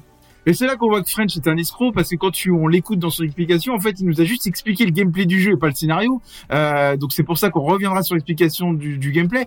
Moi, je suis désolé, c'est un jeu pour le coup où j'avançais sans but. Je sais pas pourquoi j'avançais, parce que c'est bien beau de me dire qu'on va dans des mondes, dans des mondes, etc. Et j'ai trouvé que le principe du gameplay était génialissime. Mais quel était l'intérêt de tout ça? MB, tu l'as, tu l'as vécu comment jeu, toi, en termes de scénario, là je parle. Hein. Alors à nouveau, euh, je vais être Team Jalma. Je suis vraie French, mais euh, moi, l'histoire, euh, j'ai rien compris et j'ai rien compris à ton explication non plus de l'histoire. Donc. Euh... C'est normal. Donc voilà. Normal, je, je, ne le comparais certainement pas à Zelda pour euh, pour expliquer son histoire. Je trouve que vraiment, enfin, on est un insecte, on débarque dans ce monde futuriste, apocalyptique, euh, on sait pas trop. Pas apocalyptique. On, on avance et on doit battre des plus gros insectes que nous, euh, tout en résolvant des énigmes environnementales pour avancer. Ok, ça j'ai compris, je l'ai fait, mais euh, dans quel but? Voilà, comme disait Jalma, dans quel but? Moi j'ai trouvé que le jeu manquait cruellement euh, d'âme et d'émotion, et j'en ai vraiment besoin moi quand je joue. Alors voilà, on n'a pas tous les mêmes sensibilités, donc tant mieux, et tant mieux pour les devs si des gens ont adoré leur jeu. Hein. Je, je dis pas que c'est un mauvais jeu, je dis juste que moi j'y suis pas sensible. Et je suis allée au bout parce qu'on devait en parler aujourd'hui, mais si on n'avait pas dû en parler aujourd'hui, j'aurais arrêté euh, beaucoup plus tôt. Et toi, Babel, t'as un petit avis déjà sur le jeu? Euh, pff, moi, je suis de, de votre avis également, quoi. C'est, moi, j'avais la sensation de devoir résoudre des énigmes environnementales qui m'empêchaient, qui me bloquaient le passage pour aller un peu plus loin dans l'histoire qui ne racontait ri- rien. Et, euh, et voilà, moi, j'avais, l'imp- moi, j'ai cru que j'étais une fée au début. Enfin, Ouais, voilà. c'est ça qui C'est ça qui est beau. Euh, Mais non, mais c'est pas ça qui est beau, après, parce que- pas trouvé le Mais bien sûr que si. quoi. J'ai trouvé ça, euh, ouais. euh, les énigmes, elles sont marrantes, mais elles sont pas non plus. pff, à un moment donné, j'étais- Alors ça, on va, je on y revenir après, parce que là, on reste juste sur le scénario, parce que les énigmes, on va en parler après, ça fait partie ouais. du gameplay. Mais c'est vrai que bah, Mais- du coup, j'ai pas vu beaucoup de scénarios, donc du coup, chose à dire. Ce qui est terrible quand je vous entends, quand je vous entends, c'est que je- autant de blasitude, ça me, moi, ça me donne envie de pleurer. Pour une raison très simple. Vous avez tous dit chacun avec vos mots.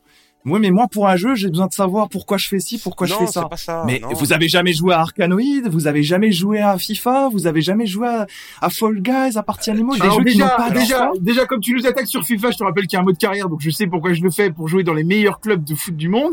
Maintenant, pour en revenir au jeu, moi je suis désolé. Pourquoi je l'attendais ce jeu? Parce que je savais qu'il y a le game designer de Limbo Inside, Oui. et je suis désolé. Dans Limbo Inside, t'as une histoire et une histoire qui passe par l'environnement. Or là, je suis désolé, là, l'environnement ne t'explique rien. On s'est bagarré en de message suite, je te réponds. à, à ce propos parce que Je te réponds tout de suite. Mais bon. Mais oui, mais pour, pour toi, si, si pour toi, Jalma, le maître étalon, le maître étalon de Limbo, c'est un garçon qui recherche sa sœur, tu m'excuseras, Cocoon, il a cinq fois plus de contenu que ça, hein. Ah bon Mais il a quel contenu? Tu avances dans des mondes sans Mais- aucune raison, et d'ailleurs la fin, je Dans suis désolé, elle est nulle. On va pas se mentir. Alors, Moi, alors, non, tu vois, est l'autre fois, on a eu un débat, on a eu un débat sur, ah bah, quand il y a un jeu à des notes, etc., sur AC Mirage, genre, il a eu 77, machin. Moi, quand je vois que ce jeu, il a eu 89 sur Metacritic, je me dis, merde, mais où, comment il a pu d'avoir des aussi bonnes notes, quoi? On va, on va, on va continuer, on va continuer de se fâcher, mais c'est infiniment plus intéressant qu'à Mirage, Cocoon, hein. Oh non, Non, mais on va pas faire un non, comparer. non, non, Non, non, non, non. non. Eh, le- de toute façon, alors comme ça, ça me permet de faire une petite, euh, une petite parenthèse. Le prochain podcast où vous retrouverez Joss et toute l'équipe, ce sera sur Mirage. J'en profite pour en parler, donc je vais pas relever cet argument euh, sur Mirage parce que là, il va mettre en colère. Je suis déjà assez là, mais je suis désolé. Je déteste les jeux où tu avances sans but. Ils auraient très bien pu faire une histoire environnementale qui n'a pas lieu d'être. On... Et moi, je rejoins complètement MB. Tu ne ressens rien dans ce jeu. Mais moi, je- enfin, on parle de, fait On Limbo. parle de Limbo. Oui, mais on parle de Limbo.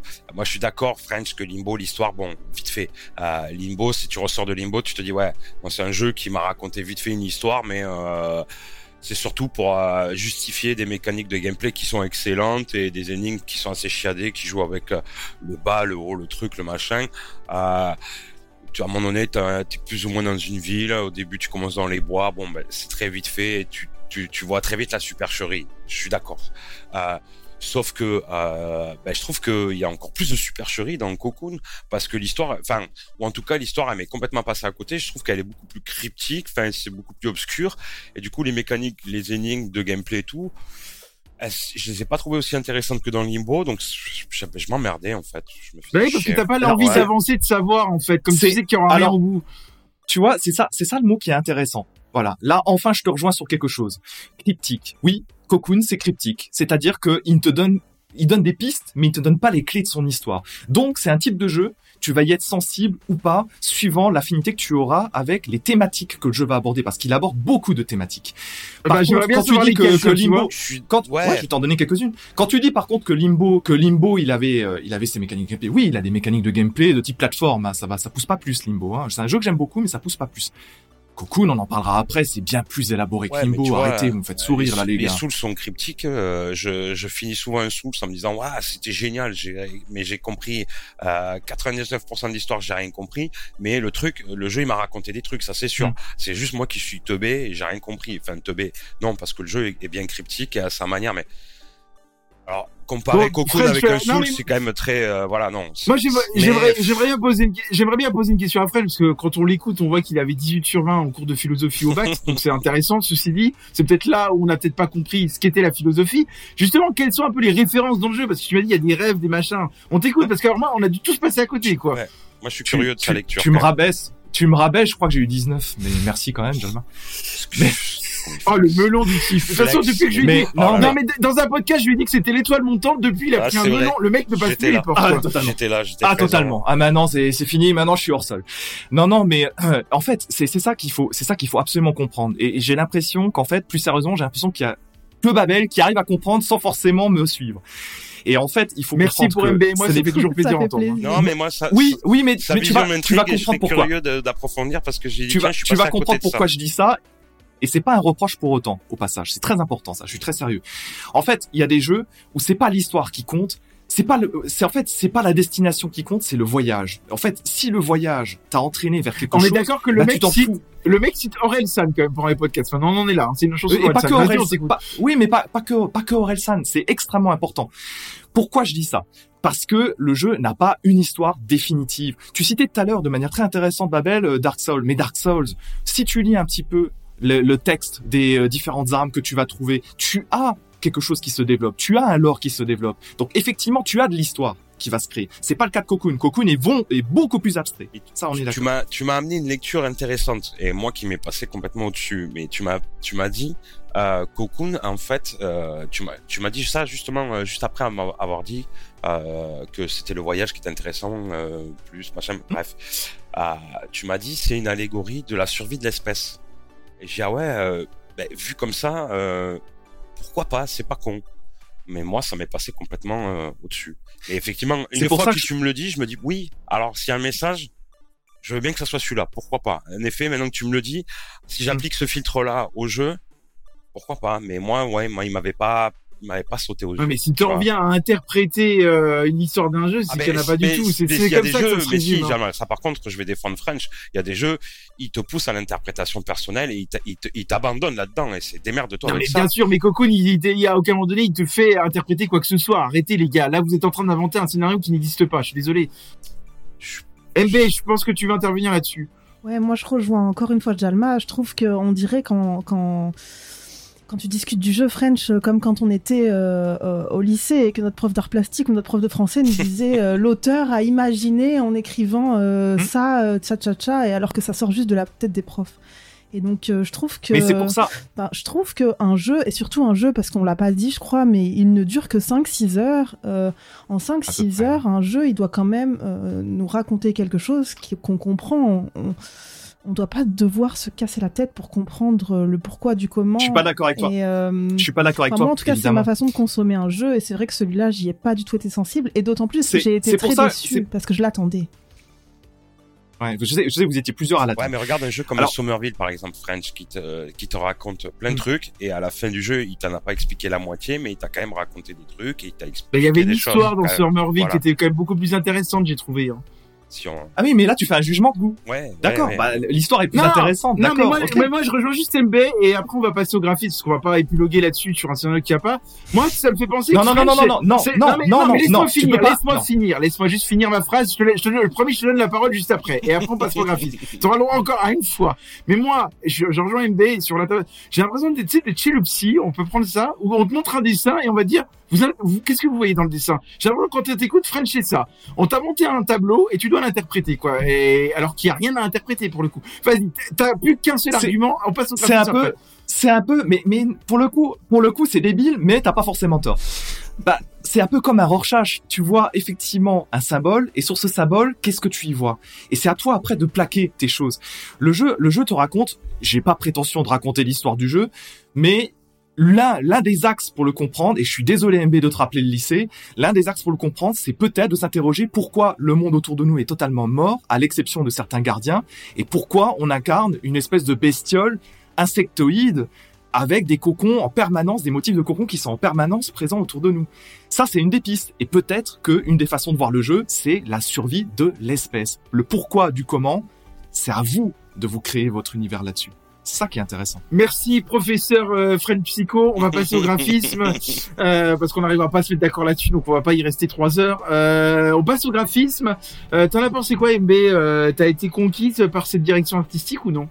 Alors la DA, je l'ai trouvé franchement, c'est le point positif du jeu. J'ai trouvé que c'était, pour moi en tout cas, Fallait c'était bien en trouver vraiment- un. On est d'accord. C'est vraiment très très très joli. C'est un monde abstrait, futuriste, géométrique, euh, aux biomes variés et tous les biomes sont hyper bien réussis. C'est vraiment beau, c'est hyper fluide aussi. C'est coloré aussi. hein. Euh, c'est c'est simple et efficace et euh, vraiment je trouve que le jeu est chill et les couleurs choisies sont hyper apaisantes. C'est un jeu qui est relaxant et, et pour ça, voilà, ça c'est un énorme point positif euh, qui fait du bien aux yeux. Donc voilà. C'est vrai que moi j'ai trouvé que la direction artistique était magnifique. Euh, rien que les sphères ou qui, qui représentent les Mm. mondes que vous allez transférer, le- transporter. Je sais pas si vous avez vu les effets de lumière des mondes, etc. Je les ai trouvés très très jolis. En plus, ce qui était intéressant, c'est qu'il y a certains arrière-plans du jeu qui permettaient aussi de se diriger instinctivement. Euh, moi j'ai toujours ça trouvé très fort. On va le rappeler aussi. Il n'y a pas de map dans le jeu. Mais on n'est jamais perdu. À aucun moment donné Ouais. du jeu, on est perdu. Ouais, C'est-à-dire que les énigmes, vous savez à peu près ce que vous savez. Instinctivement, c'est toujours où il faut aller. Ça, c'est une grosse force du jeu parce qu'on le signale pas toujours. Mais des jeux qui n'ont pas de map et où tu sais te diriger, c'est-à-dire qu'il y a quand même un travail qui est dantesque derrière. Ça, faut le souligner. Et j'ai un truc que je veux parler aussi, c'est que les musiques sont très très agréables à écouter. Et pareil, elles, ont une utilité quand même les musiques. C'est que quand vous, Mm. vous allez résoudre une énigme, vous allez avoir une musique qui est différente que vous, vous allez savoir que vous avez réussi Mm. à résoudre l'énigme. Ça, j'ai trouvé ça très bon. Babel, French, vous en avez pensé quoi des graphismes, vous? Ben, moi, euh, moi pareil, moi j'ai beaucoup aimé. C'est vrai que euh, c'est le genre de graphisme dont je, enfin, ces trucs un peu géométriques et tout, un peu simplistes. J'aime j'aime bien quand c'est un peu fouillé quand même, tu vois. Et, euh, et à un moment donné, quand les premiers euh, motifs euh, géométriques stylés sont arrivés, des portes qui s'ouvrent, des trucs, je ouais, c'est stylé quand même. Les couleurs, je- pareil, comme disait MB, les biomes qui sont variés et tout. euh, non, non, c'est vrai que le jeu a ça pour lui quand même. euh, sa DA est, est très réussie. French, je pense que tu es d'accord avec l'ensemble, là. Ouais, je rejoins particulièrement Babel en particulier là-dessus parce que euh, Ça on y a- est, tout à l'heure, on, on se de- l'est mis à dos. C'est fini. Ah, totalement. Mais euh, non, mais Chance of Scénar avait euh, le jeu précédent a effectivement un travail sur les lignes qui est très particulier. Ouais. Je suis désolé, je vais te rappeler tes cours d'art plastique, MB. hein, J'en suis sincèrement désolé. Les lignes de fuite et compagnie. Euh, Cocoon, c'est ça puissance 1000 quoi. C'est-à-dire qu'il y a un travail sur la géométrie et un travail sur. Tu citais très bien Jalma aussi pour un truc très simple. Pour un jeu qui n'a pas de map qui développe des, con- des concepts relativement inconnus de gameplay, en tout cas il faut vraiment clairement prendre le temps de se les approprier, il faut être vraiment brillant dans la conception d'un niveau pour pouvoir aller vraiment là où il faut et pas trop galérer. Ouais. Et le jeu y arrive vraiment de Ouais. manière assez magistrale, tout en étant beau et tout en étant assez dingue. Juste sur le plan sonore, bizarrement, je te rejoins un tout petit peu moins Jalma. C'est surprenant, mais un tout petit peu moins. Moi, j'ai, je, en fait, ce sont des nappes synthétiques, des notes de musique, un petit peu toute proportion gardée à la Breath of the Wild. Et c'est des trucs qui sont un semi-aléatoires en vérité en composition. Et moi, j'ai pas trouvé ça très balèze. Ah, elles sont apaisantes, elles, elles te reposent. euh, moi, j'ai trouvé qu'elles étaient agréables. Ça suffisait comme un accompagnement. Babel, un dernier mot sur les graphismes? Ouais, ouais, moi, pour, pour, euh, pour rebondir sur ce que disait French, je trouve que euh, ce que disait French, ça, ça révèle peut-être un, un studio qui maîtrise euh, plus son gameplay que euh, sa narration, en fait. Tu vois? Et que, euh, voilà, il y a peut-être du travail à faire pour l'avenir sur la, narration. Mais qu'en tout cas, c'est vrai que sur le, en termes de gameplay, par contre, euh, voilà, ça révèle une certaine maîtrise quand même, il faut le dire. Bah d'ailleurs, on va y venir au gameplay. Bon, je vais un peu vous en parler, puis vous allez intervenir derrière. En fait, le gameplay, ce qui est, assez curieux, c'est que ça se limite à deux touches, en fait. Euh, C'est-à-dire que vous allez avoir le joystick pour vous déplacer, et vous allez avoir la touche A. Alors, j'ai joué avec la manette Xbox, hein, donc ça doit être la touche X, je crois, sur Play, qui va, qui sert juste de touche d'action. Hein, alors qui va après vous permettre soit de porter euh, euh, les boules sur vos dos, les sphères qui sont vos mondes, qui va vous permettre d'activer des interrupteurs, etc. Mais en fait, ce qui était intéressant, c'est que ça se limite qu'à deux touches. Euh, alors moi j'ai trouvé pour le coup que les énigmes étaient vachement intuitives et variées au départ. Et ce qui est très fort, et on en revient un peu à ce qu'on disait sur le, les graphismes, c'est que vous n'avez pas de tutoriel pour vous les expliquer. C'est-à-dire que c'est tellement intuitif que vous savez un peu tout de suite ce qu'il faut faire. Vous n'allez pas tourner en rond pendant trois heures. Et là, je trouve que, on, le disait tout à l'heure, il y a un immense travail sur le level design. French, est-ce que tu es un peu d'accord avec ça? Alors ouais, là pour le coup, je suis totalement d'accord avec toi. L'apparente simplicité, les fameuses deux touches que tu évoques, c'est finalement une grande force dans le jeu, parce que finalement, il arrive à te développer tout un tas de petits concepts de jeu au fur et à mesure que tu récupères des pouvoirs. Les pouvoirs, c'est via les sphères qu'on va trouver au sein du jeu. Et j'ai trouvé ça plutôt euh, plutôt fabuleux parce que vous l'avez, on l'a tous dit, c'est relativement facile à prendre en main, alors que mine de rien, c'est on est dans un monde qui nous est totalement inconnu avec des mécanismes qui nous sont jamais expliqués. Petit bémol quand même, je crois que tu trouves les choses un peu faciles, Jalma, il me semble. Alors on va y venir après. euh, je voulais encore avancer quelques arguments positifs Eh du ben, on en parlera, on en parlera après. Euh, c'est qu'il y a une très très bonne idée, c'est que les mondes que vous allez porter vont acquérir des pouvoirs. D'ailleurs, c'est pas le personnage principal qui acquiert des pouvoirs, c'est les mondes que vous transportez. On va on va juste dévoiler le premier pour que ça parle, mais j'irai pas plus loin dans le dans le spoil, hein, parce que vous verrez il y a, il y, a, y a vraiment plein de mondes. Mais par exemple, le premier monde, vous aurez un pouvoir supplémentaire qui va vous permettre de découvrir des, des passages, euh, des enfin des, des routes secrètes, des routes invisibles. Et c'est là où j'ai trouvé ça, où le jeu était très fort, c'est que il arrive quand même à se renouveler en rajoutant des couches de gameplay qui peuvent être intéressantes. Et moi, il y a un, il y a un point fort que j'ai trouvé dans le jeu, et heureusement d'ailleurs qu'il était là, et ça va, on enchaînera sur les points négatifs, c'est que les combats de boss c'était une réelle idée, une bonne idée. C'est-à-dire qu'en Mm. plus d'ailleurs, dès le départ, pareil, pas de tutoriel sur le boss. Avant que le, le- le Mm. combat de boss commence, on vous montre comment le le l'affecter, comment lui de le lui faire perdre des points de vie. Et, et chaque combat de boss, j'ai trouvé très varié. Il y avait une pattern à chaque fois à prendre. Mbet, t'en as pensé quoi toi des combats de boss? Bah justement, moi je trouve que c'est aussi au niveau du gameplay le point fort parce que j'ai passé un vrai bon moment et euh, il y a notamment un boss sur lequel j'ai passé pas mal de temps parce que j'étais fatiguée et qu'il s'agissait d'avoir quand même pas mal de dextérité parce que c'était un peu un, un jeu de ping-pong avec le boss et, euh, et j'ai trouvé qu'ils étaient originaux, hyper intéressants, pas forcément très difficiles mais Ouais. on passait un bon moment.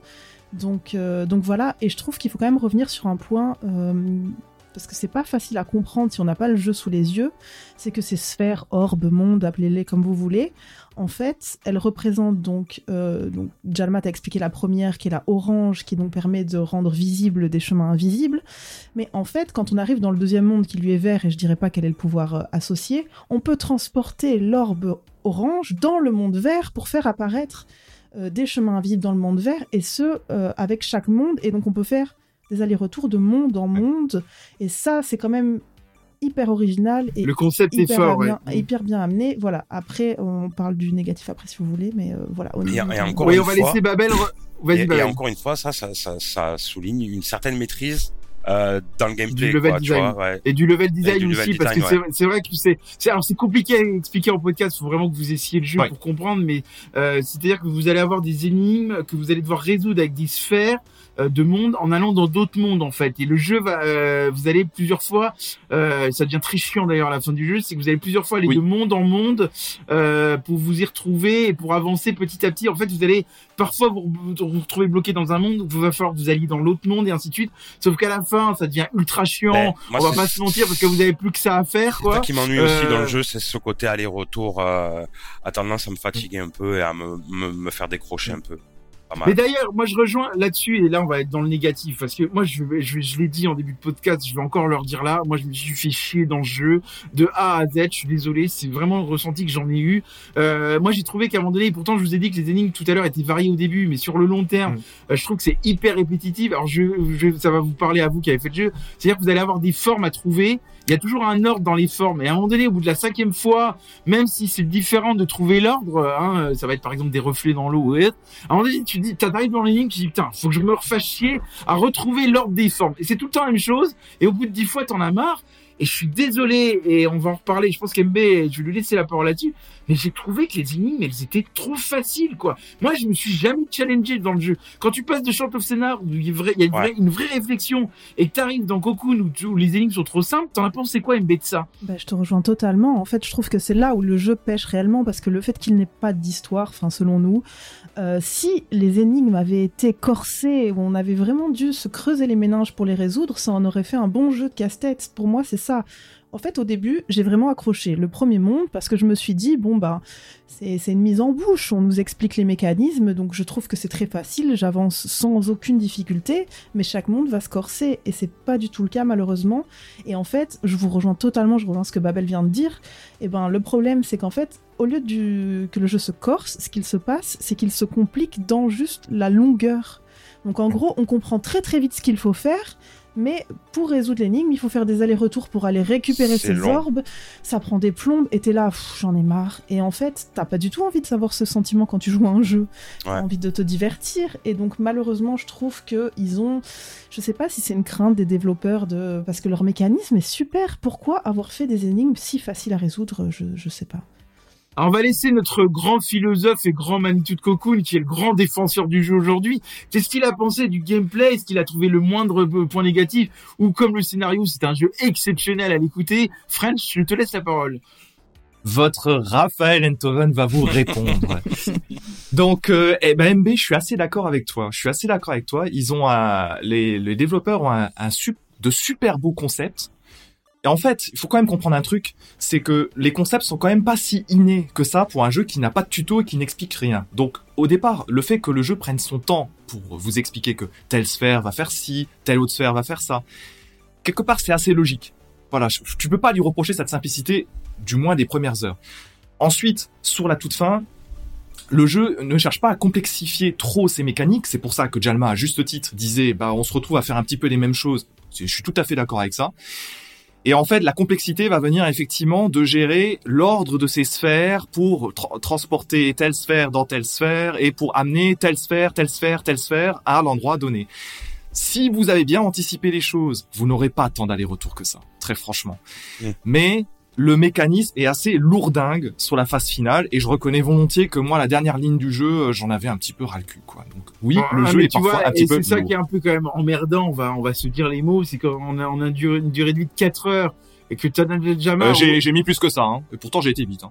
Alors on sait qu'intellectuellement tu n'as pas les mêmes réflexes dans la résolution des énigmes que le reste de l'équipe, mais ça euh, tu vas évoluer à, force de nous fréquenter. Mais nous MB c'est 5-8 euh, heures la durée de vie en gros. Hein. Oh, c'est 4 heures sur le Game Pass, mais MB moi on l'a fait en 4 heures, on l'a fait en ligne droite. Excuse-nous, on l'a fait, en 6 heures. Jalma, je l'ai fait en 6 heures. Bon alors écoutez, moi je l'ai fait en 4 heures pour le coup. Alors peut-être que j'étais. Eh ben tu es un génie. Mais ça je l'ai toujours dit, mais les gens ne veulent pas l'entendre. Bref. Tu avais hâte d'en finir. Voilà, mais euh, non, mais pour le coup, euh, moi, il n'y aurait pas eu les combats de boss, je me serais clairement ennuyé, vraiment. Je me suis ennuyé tout le long du jeu parce que, ah, euh, mais ça rajoute de l'intérêt. là où je rejoins Fred, parce qu'il me l'avait dit en off, c'est dommage qu'il n'y ait pas eu un boss final, un vrai boss final. Ça aurait été intéressant parce que tout le long de l'aventure, on a des boss, on n'a pas de boss final. Bon, bref, mais c'est vrai que avec des énigmes faciles, ce transfert de sphères, etc., ils ont pas poussé, ils avaient un concept. Mais je trouve qu'ils n'ont pas poussé le curseur assez loin, quoi, pour le coup. Donc j'ai trouvé ça, pour le coup, dommage.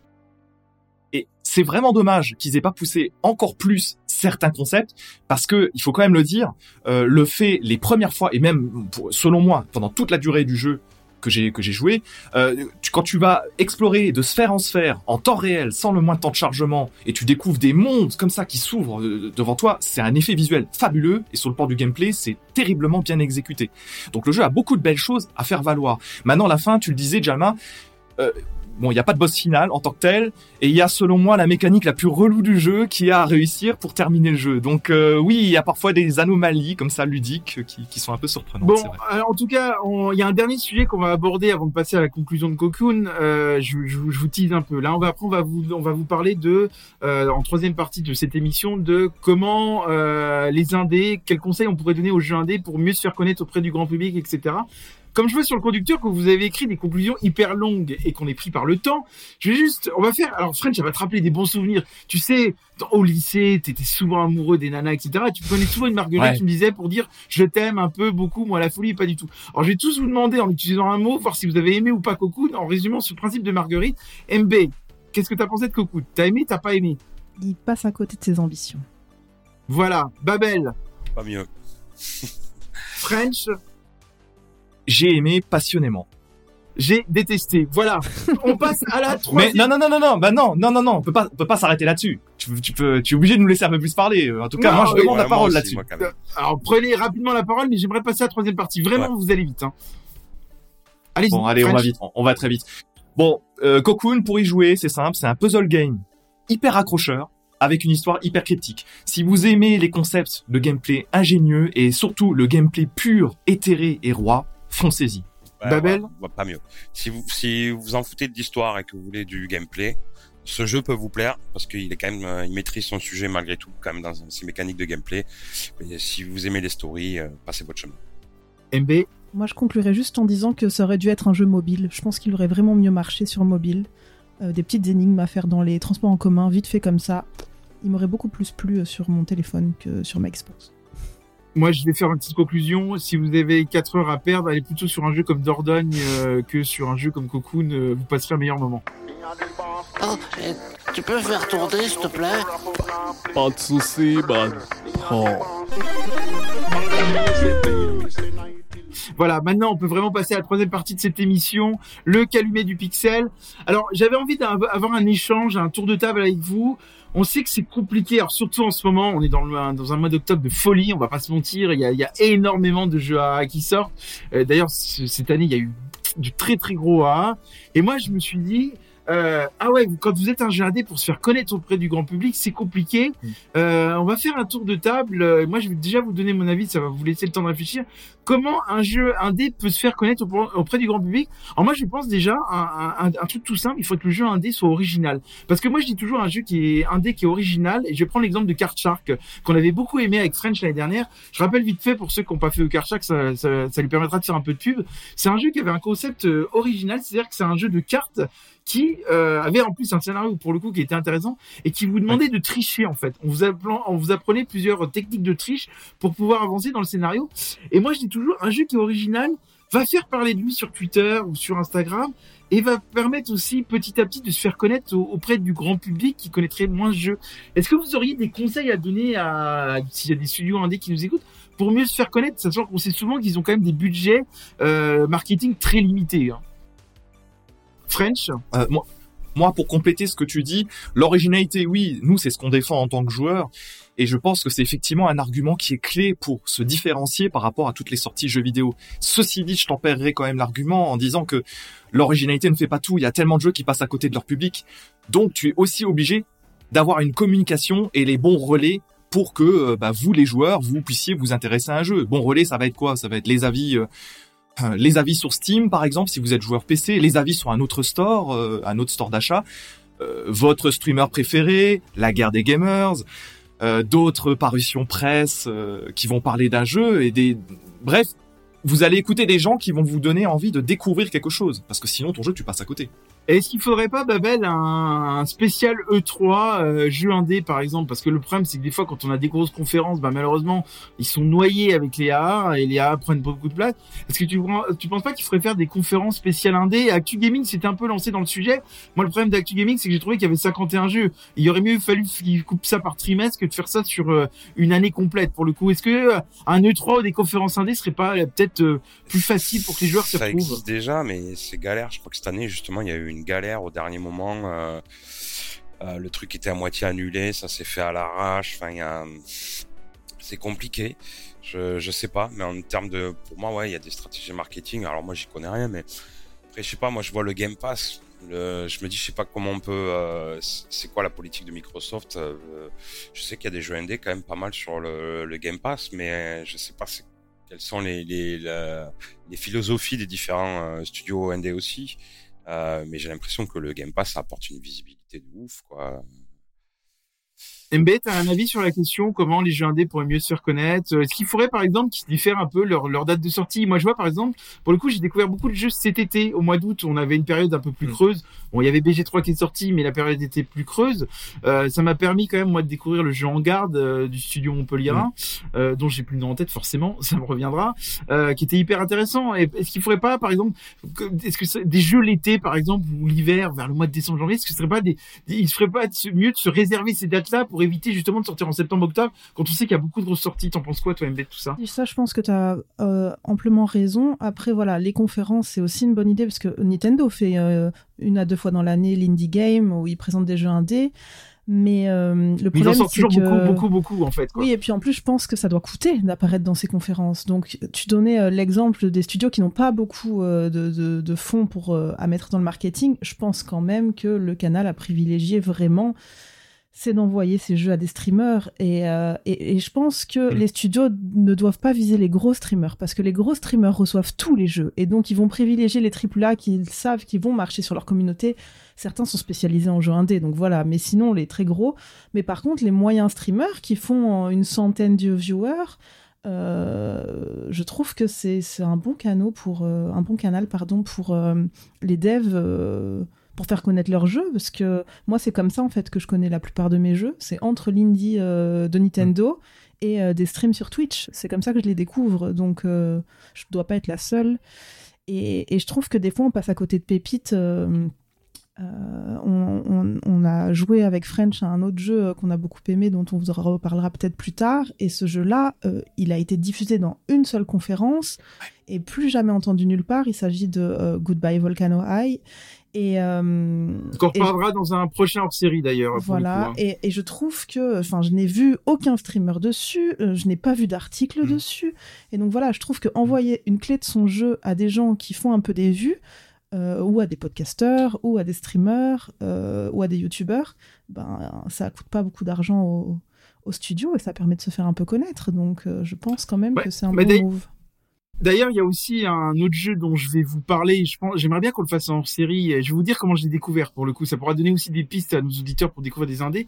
Moi, c'est Spirited Thief, euh, et je veux absolument qu'on en parle en série pour le coup. Je pense qu'on le fera en même temps que Good Vocal. Ça sera très intéressant.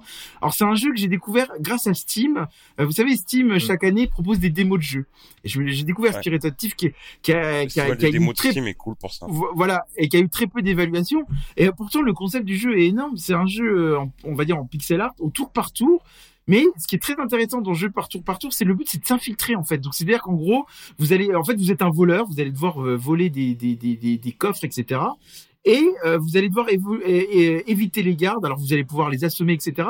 Mais toujours en étant infiltré. C'est-à-dire que vous allez jamais avoir une arme.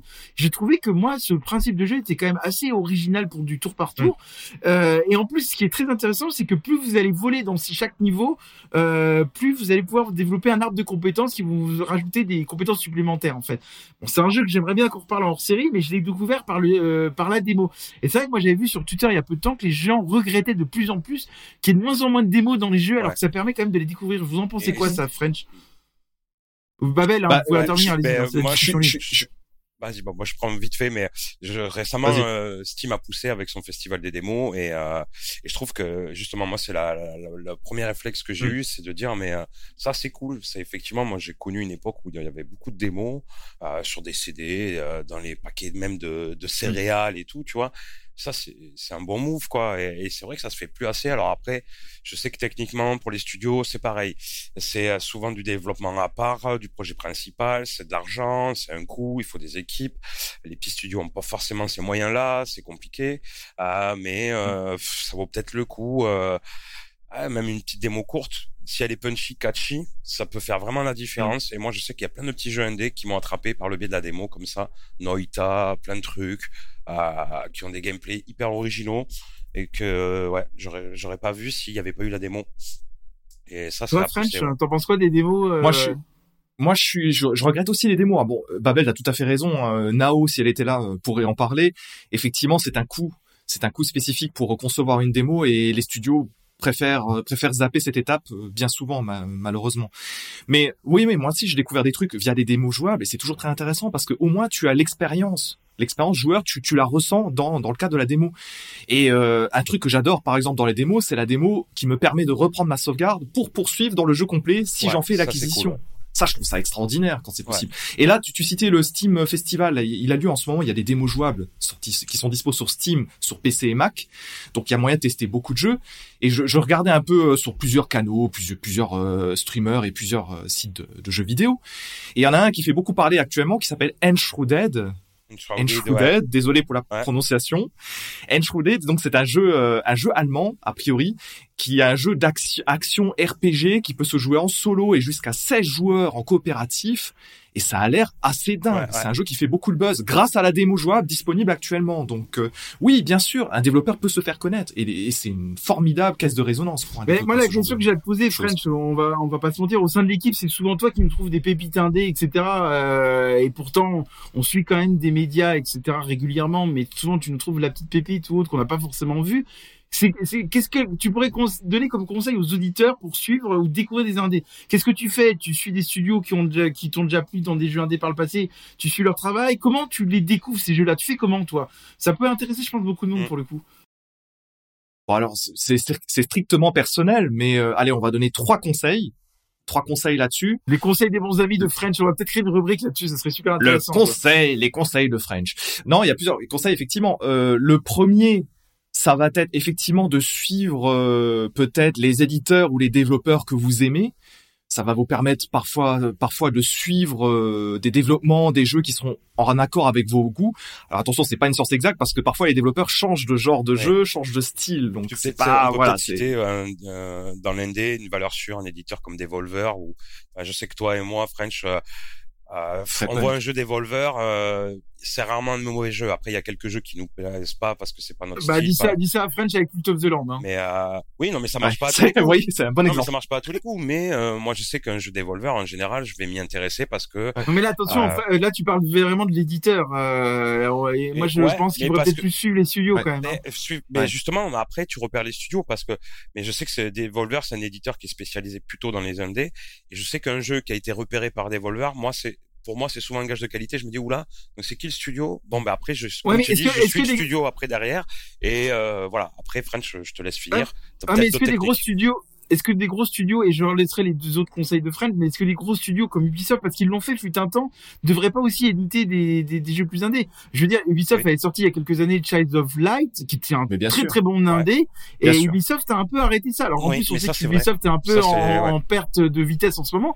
Ça devrait peut-être aussi l'occasion, à côté de leur hara, pourquoi pas d'éditer des plus petits studios pour mettre en avant, parce qu'il y a, il y, a, il y, a, il y a quand même, je suis désolé, moi je pense qu'il y a, il faut tenter, quoi, ça, ça les aiderait. En plus, les petits studios font office un petit peu de, de, de studios de, de recherche et développement pour des les, laboratoires, ça, ouais. pour, pour les, les triple A derrière. Donc, ils, ils auraient vraiment un intérêt, quoi. euh, Plus oui. Bah bien sûr. Et actuellement, faut pas oublier que Quantic Dream vient de se lancer là-dedans avec euh, Under the Waves par exemple, qu'on a chroniqué dans une précédente GG. Pareil, c'est une c'est une édition Quantic Dream et c'est un jeu développé par un plus petit studio. Euh, Electronic Arts, je sais que c'est parfois le grand méchant, mais enfin ils le font aussi. Je pense à Unravel 1 et Ouais. 2 par exemple, et ils ont un label bien, ouais. spécifique. C'est extrêmement intéressant, c'est bien. Mais pour continuer juste sur les conseils avant qu'on les oublie, euh, deuxième conseil, dès que vous avez un jeu, vous voyez quelque chose, euh, un motif qui vous plaît. Je prends un exemple très simple, celui-là il était hyper connu, mais vous aimez les chats, vous aimez les chats, vous aimez l'atmosphère cyber. Bon bah Stray par exemple, on en a beaucoup parlé il y a quelques pas mal de mois. Évidemment, c'est un jeu qu'il faut dans lequel il faut se lancer si vous découvrez un truc comme ça qui vous parle avec les motifs abordés. Mais le troisième conseil aussi, ça va être tout simplement de suivre euh, les gens, les gens avec lesquels vous partagez des goûts. Voilà. Si moi vous partagez mon goût, par exemple, des jeux abstraits et des jeux à l'histoire hyper cryptique comme Cocoon, forcément vous allez parfois trouver des, des, des, des conseils qui vont vous parler. Alors que si vous aimez le triple A bien, bien poilu, peut-être que Jalmaz, il y aura peut-être des goûts qui vous parleront plus, par exemple. C'est très important d'aller suivre des gens avec lesquels vous partagez des goûts. C'est comme ça que vous allez découvrir des quatrième trucs. aussi. conseil qui est aussi important si vous aimez les, les, les réseaux sociaux, etc., c'est parlez-en autour de vous. Oui. C'est-à-dire s'il y a un jeu, parce que ça, je pense que c'est aussi le plus gros conseil, c'est le bouche à oreille, parce qu'on a tendance à, aussi à l'oublier. Mais en gros, s'il y a un jeu vraiment indé qui vous a plu, nous on essaye des fois sur le compte de la GG euh, de, de faire des tweets justement sur les jeux indés pour euh, alors pourquoi? Parce qu'on a envie de partager sur ce à quoi on joue pour vous en parler. Ça peut potentiellement vous intéresser, mais on attend aussi beaucoup vos retours en fait euh, en commentaire, parce que ça nous arrive aussi de passer à côté de certains jeux. Ça arrive même à French, comme quoi l'impensable peut arriver parfois, euh, et ça nous permet d'avoir un retour. Moi, par exemple, il y a un jeu qui me vient à l'esprit, bon que j'ai pas encore fait, mais vous l'avez fait au sein de l'équipe. C'est Bramble. C'est un jeu qui a eu Ouais, énormément ouais. de hype autour, alors que pourtant c'est un jeu à sa sortie, on, personne, on en avait pas vraiment parlé autour de nous. Et Bramble a eu une telle aura sur les réseaux. Euh, c'est comme ça qu'on a entendu parler. Et je crois que le principal aussi conseil qu'on peut avoir, c'est effectivement parlez-en autour de vous, quoi. S'il y a vraiment un jeu qui vous a plu. Hein. Et sur fait, Twitter, euh, que- ouais, vas-y, vas-y, NB. Non, non, vas-y, vas-y. Mais je trouve que Bramble, c'est un bon exemple parce que moi, j'en avais jamais entendu parler. Pourtant, je suis les conférences, je suis plein de choses. Donc, des Mm. fois, je passe un peu à côté. Des fois, elles sont tard dans la nuit, voilà. Mais, euh, mais ce jeu-là, euh, je l'ai pas fait, Bramble encore. Mais par contre, euh, euh, je l'ai vu beaucoup sur les réseaux et je l'ai vu beaucoup sur Twitch. Donc, les devs ont envoyé le jeu à des streamers. Et c'est comme ça que moi je l'ai découvert. Je pense vraiment que voilà, et comme, ça rejoint le bouche à oreille. Il faut en parler dès qu'on a un jeu qui nous plaît. Il faut en parler. Ça, aide les développeurs et ça aide aussi à ce que d'autres jeux se créent parce que les studios vont pas très très bien ces derniers mois. Donc voilà. Alors après, il y a aussi un truc parce que nous on aime de la, on aime la transparence. euh, on est encore un, petit podcast et tout. On parle des clés qui pourraient les aider à se faire connaître. On va pas se mentir, même nous en interne, on- même, même nous en interne, on a quand même des difficultés des fois pour obtenir des clés euh, de, studio indé. Euh, Il y en a quelques-uns qui ont, qui ont joué le jeu, notamment le, le jeu en garde, ce qui nous a permis en plus de le podcaster. Mais il faudrait aussi, comme vous dites, que les studios, euh, bah, de temps en temps, balancent peut-être un peu plus de clés, même pour les plus petits médias comme nous, parce que ça nous permettrait de les, de les avoir aussi, de de- de- d'en parler plus de ces jeux-là, en fait. Euh, et on sait qu'on a aussi du mal, nous, à décrocher des interviews. Euh, on vous cache pas qu'on essaye euh, de temps en temps d'avoir des studios en interview. C'est compliqué de les avoir. À un moment donné, il va falloir aussi que même les petits studios jouent un peu le jeu, quoi, avec, avec des, des, des médias de, de moindre envergure comme nous. S'ils veulent faire parler d'eux, je suis désolé, je suis désolé de le dire, mais c'est vrai. Vous en pensez quoi de ça? Ouais, tout à fait. Moi, je te rejoins beaucoup parce que il suffit juste de voir, euh, je sais pas vous, mais je pense qu'on est à peu près tous pareil, notre budget jeu vidéo au mois d'octobre 2023. je veux dire, il est explosif. Et parce donc, que nous, on paye coup- tous nos jeux en interne. Oui, voilà, on pour- achète tous pour, nos euh, jeux et en fait, et on achète en plus des jeux qu'on teste pour la GG, des jeux plaisir. Et au bout d'un moment, euh, quand on a un budget de 200 balles de jeux vidéo par mois, on peut pas se dire, bah, je vais acheter un jeu où je suis pas sûr que c'est mon style ou. Donc c'est vrai que des fois, on passe à côté de jeux, tout simplement parce que euh, ça coûte très cher. C'est devenu un loisir euh, très onéreux le jeu vidéo. Donc euh, donc voilà. Euh, pour que les gens aient une certitude et envie d'acheter un jeu, il faut vraiment que les studios mettent l'accent sur, bah, sur le marketing de leur jeu, en, envoient des clés. moi, je parle pas forcément de nous, hein, je parle à n'importe qui, mais pour que. Oui, on parle pas forcément Voilà. de nous, on parle vraiment de, de, de plusieurs podcasteurs, que, des petits, des petits, enfin des petits. Euh, il euh, faut donner envie qui sont de sur jouer. Twitch, etc. Voilà. C'est ça, il faut donner envie de aux gens de jouer. On n'est plus à une époque où on va au magasin en se disant bon, j'ai envie d'un jeu aujourd'hui, je sais pas trop quoi, je regarde la jaquette, elle est jolie. Euh, Il y a tellement une profusion de jeux à notre époque qu'il faut vraiment se démarquer. Et donc voilà. Et c'est c'est vrai que vous l'avez très bien dit. Je sais plus si c'est Jalma ou MB ou les deux, mais effectivement, Il essaie quand, de nous tu- réconcilier avec lui euh, depuis beaucoup. hein, ça. J'essaie, je cherche, je rame, hein, je rame vraiment. Mais non, mais quelqu'un l'a dit, euh, quand tu envoies ta clé à, à un gros streamer, par exemple, ça devait être MB. Quand tu envoies ta clé à un gros streamer, bon bah forcément, tu reçois, tu reçois tellement de jeux que tu dois faire des sélections. Alors bien sûr, t'as des, t'as des personnes comme euh, euh, Mythos qui, qui font un super travail sur les jeux indépendants et qui, qui a une sacrée communauté. Euh, Gotos aussi dans un autre domaine et, beaucoup d'autres que je ne cite pas. Mais c'est sûr que parfois, ça vaut aussi le coup d'aller chercher euh, les, les équipes intermédiaires euh, qui auront peut-être, qui ont généralement des spectateurs qui sont fidèles et qui auront peut-être plus de possibilités de mettre en avant des jeux qui n'ont pas forcément la possibilité d'être euh, mis en avant chez Ultia par exemple ou chez Ponce hein, pour citer deux, très connus. Donc ça c'est très important effectivement de de penser vraiment votre jeu, comment le faire découvrir et à quel type de média. Ça c'est quelque chose qui, qui qui est extrêmement important je pense. Bon, écoutez, on a fait le tour de table, on s'est à peu près tout dit sur ce débat-là. Voilà. Euh, moi, je vous propose de conclure euh, et de s'arrêter là. Euh, on a passé un bon moment. Euh, moi, je vais repartir de ce podcast. Je vous le cache pas, énervé contre French, mais ça arrive régulièrement. Euh, alors, quand est-ce qu'on se retrouve? On va un peu parler de notre actualité pour le coup. Alors, on va faire très prochainement, euh, le 18 octobre, un live. euh, on reprend les lives autour d'Ubisoft où on va faire, on va, on va revenir un peu sur le studio d'Ubisoft, du succès au déclin. Voilà, on va, on va revenir sur les grands succès d'Ubisoft et les difficultés que rencontre Ubisoft en ce moment et un peu envisager leur avenir. Et le prochain podcast, vous allez retrouver également Joss et Nao euh, et on va parler d'AC Mirage. Alors on a, on a hâte de vous en parler. On peut déjà vous le dire en avant-première, on se prend la tête tous les jours sur ce jeu. Moi, je ne suis pas d'accord avec tous les arguments qui ont été donnés. Je reste persuadé que c'est un grand jeu de cette année 2023. On en discutera en podcast. On va pas ouvrir les débats aujourd'hui là-dessus. Je vous remercie. euh, je remercie particulièrement euh, Babel euh, d'avoir été avec nous. Euh, MB, j'espère que ça a été pour ta première. Tu t'es bien amusé. Oui, franchement, j'ai adoré l'exercice. J'ai adoré être avec vous et. Et c'est pas parce qu'on n'est pas d'accord les uns avec les autres que, que je vous aime pas. hein. Donc euh, voilà, je vous aime tous, euh, les membres de la GG et Babel. Alors c'est beau, c'est beau de vivre dans un monde de bisounours. Euh, moi, je vais te dire, ma French, je l'aime de moins en moins et ça va pas changer là-dessus. Mais pour l'instant, on a encore des choses à se dire en podcast, donc ça va durer comme ça. Je vous remercie en tout cas. Je vous souhaite une euh, une belle journée et puis bah au moment où on enregistre, vous savez qu'on est le 15 octobre, donc on va quand même souhaiter bon courage à l'équipe de France. C'est sûr que quand vous allez nous Yes. écouter, le match sera passé. Est-ce qu'on fait un petit pronostic comme ça? Vous savez, le pronostic en amont comme ça, quand on nous écoutera, les gens sauront euh, si on avait juste ou non. Je vais commencer par moi. Je pense que les Bleus vont gagner 30-25. Babel, est-ce que tu suis le rugby? Pas du tout. Donc Babel euh, hors course, donc on te demande même pas le pronostic. French, Pronostic, je sais pas, mais ils vont remporter le match en tout cas. voilà. Et MB, je pense que toi t'es en Belgique, ça te concerne pas du tout. Mais je suis française, hein, donc je suis quand même avec les bleus. D'accord. Bon, bah parfait. En tout cas, je vous remercie. Je vous souhaite à tous une belle journée, et puis à bientôt sur les réseaux. Ciao, Salut. ciao. salut. Ciao ciao, Ciao. bisous bisous, jouez bien.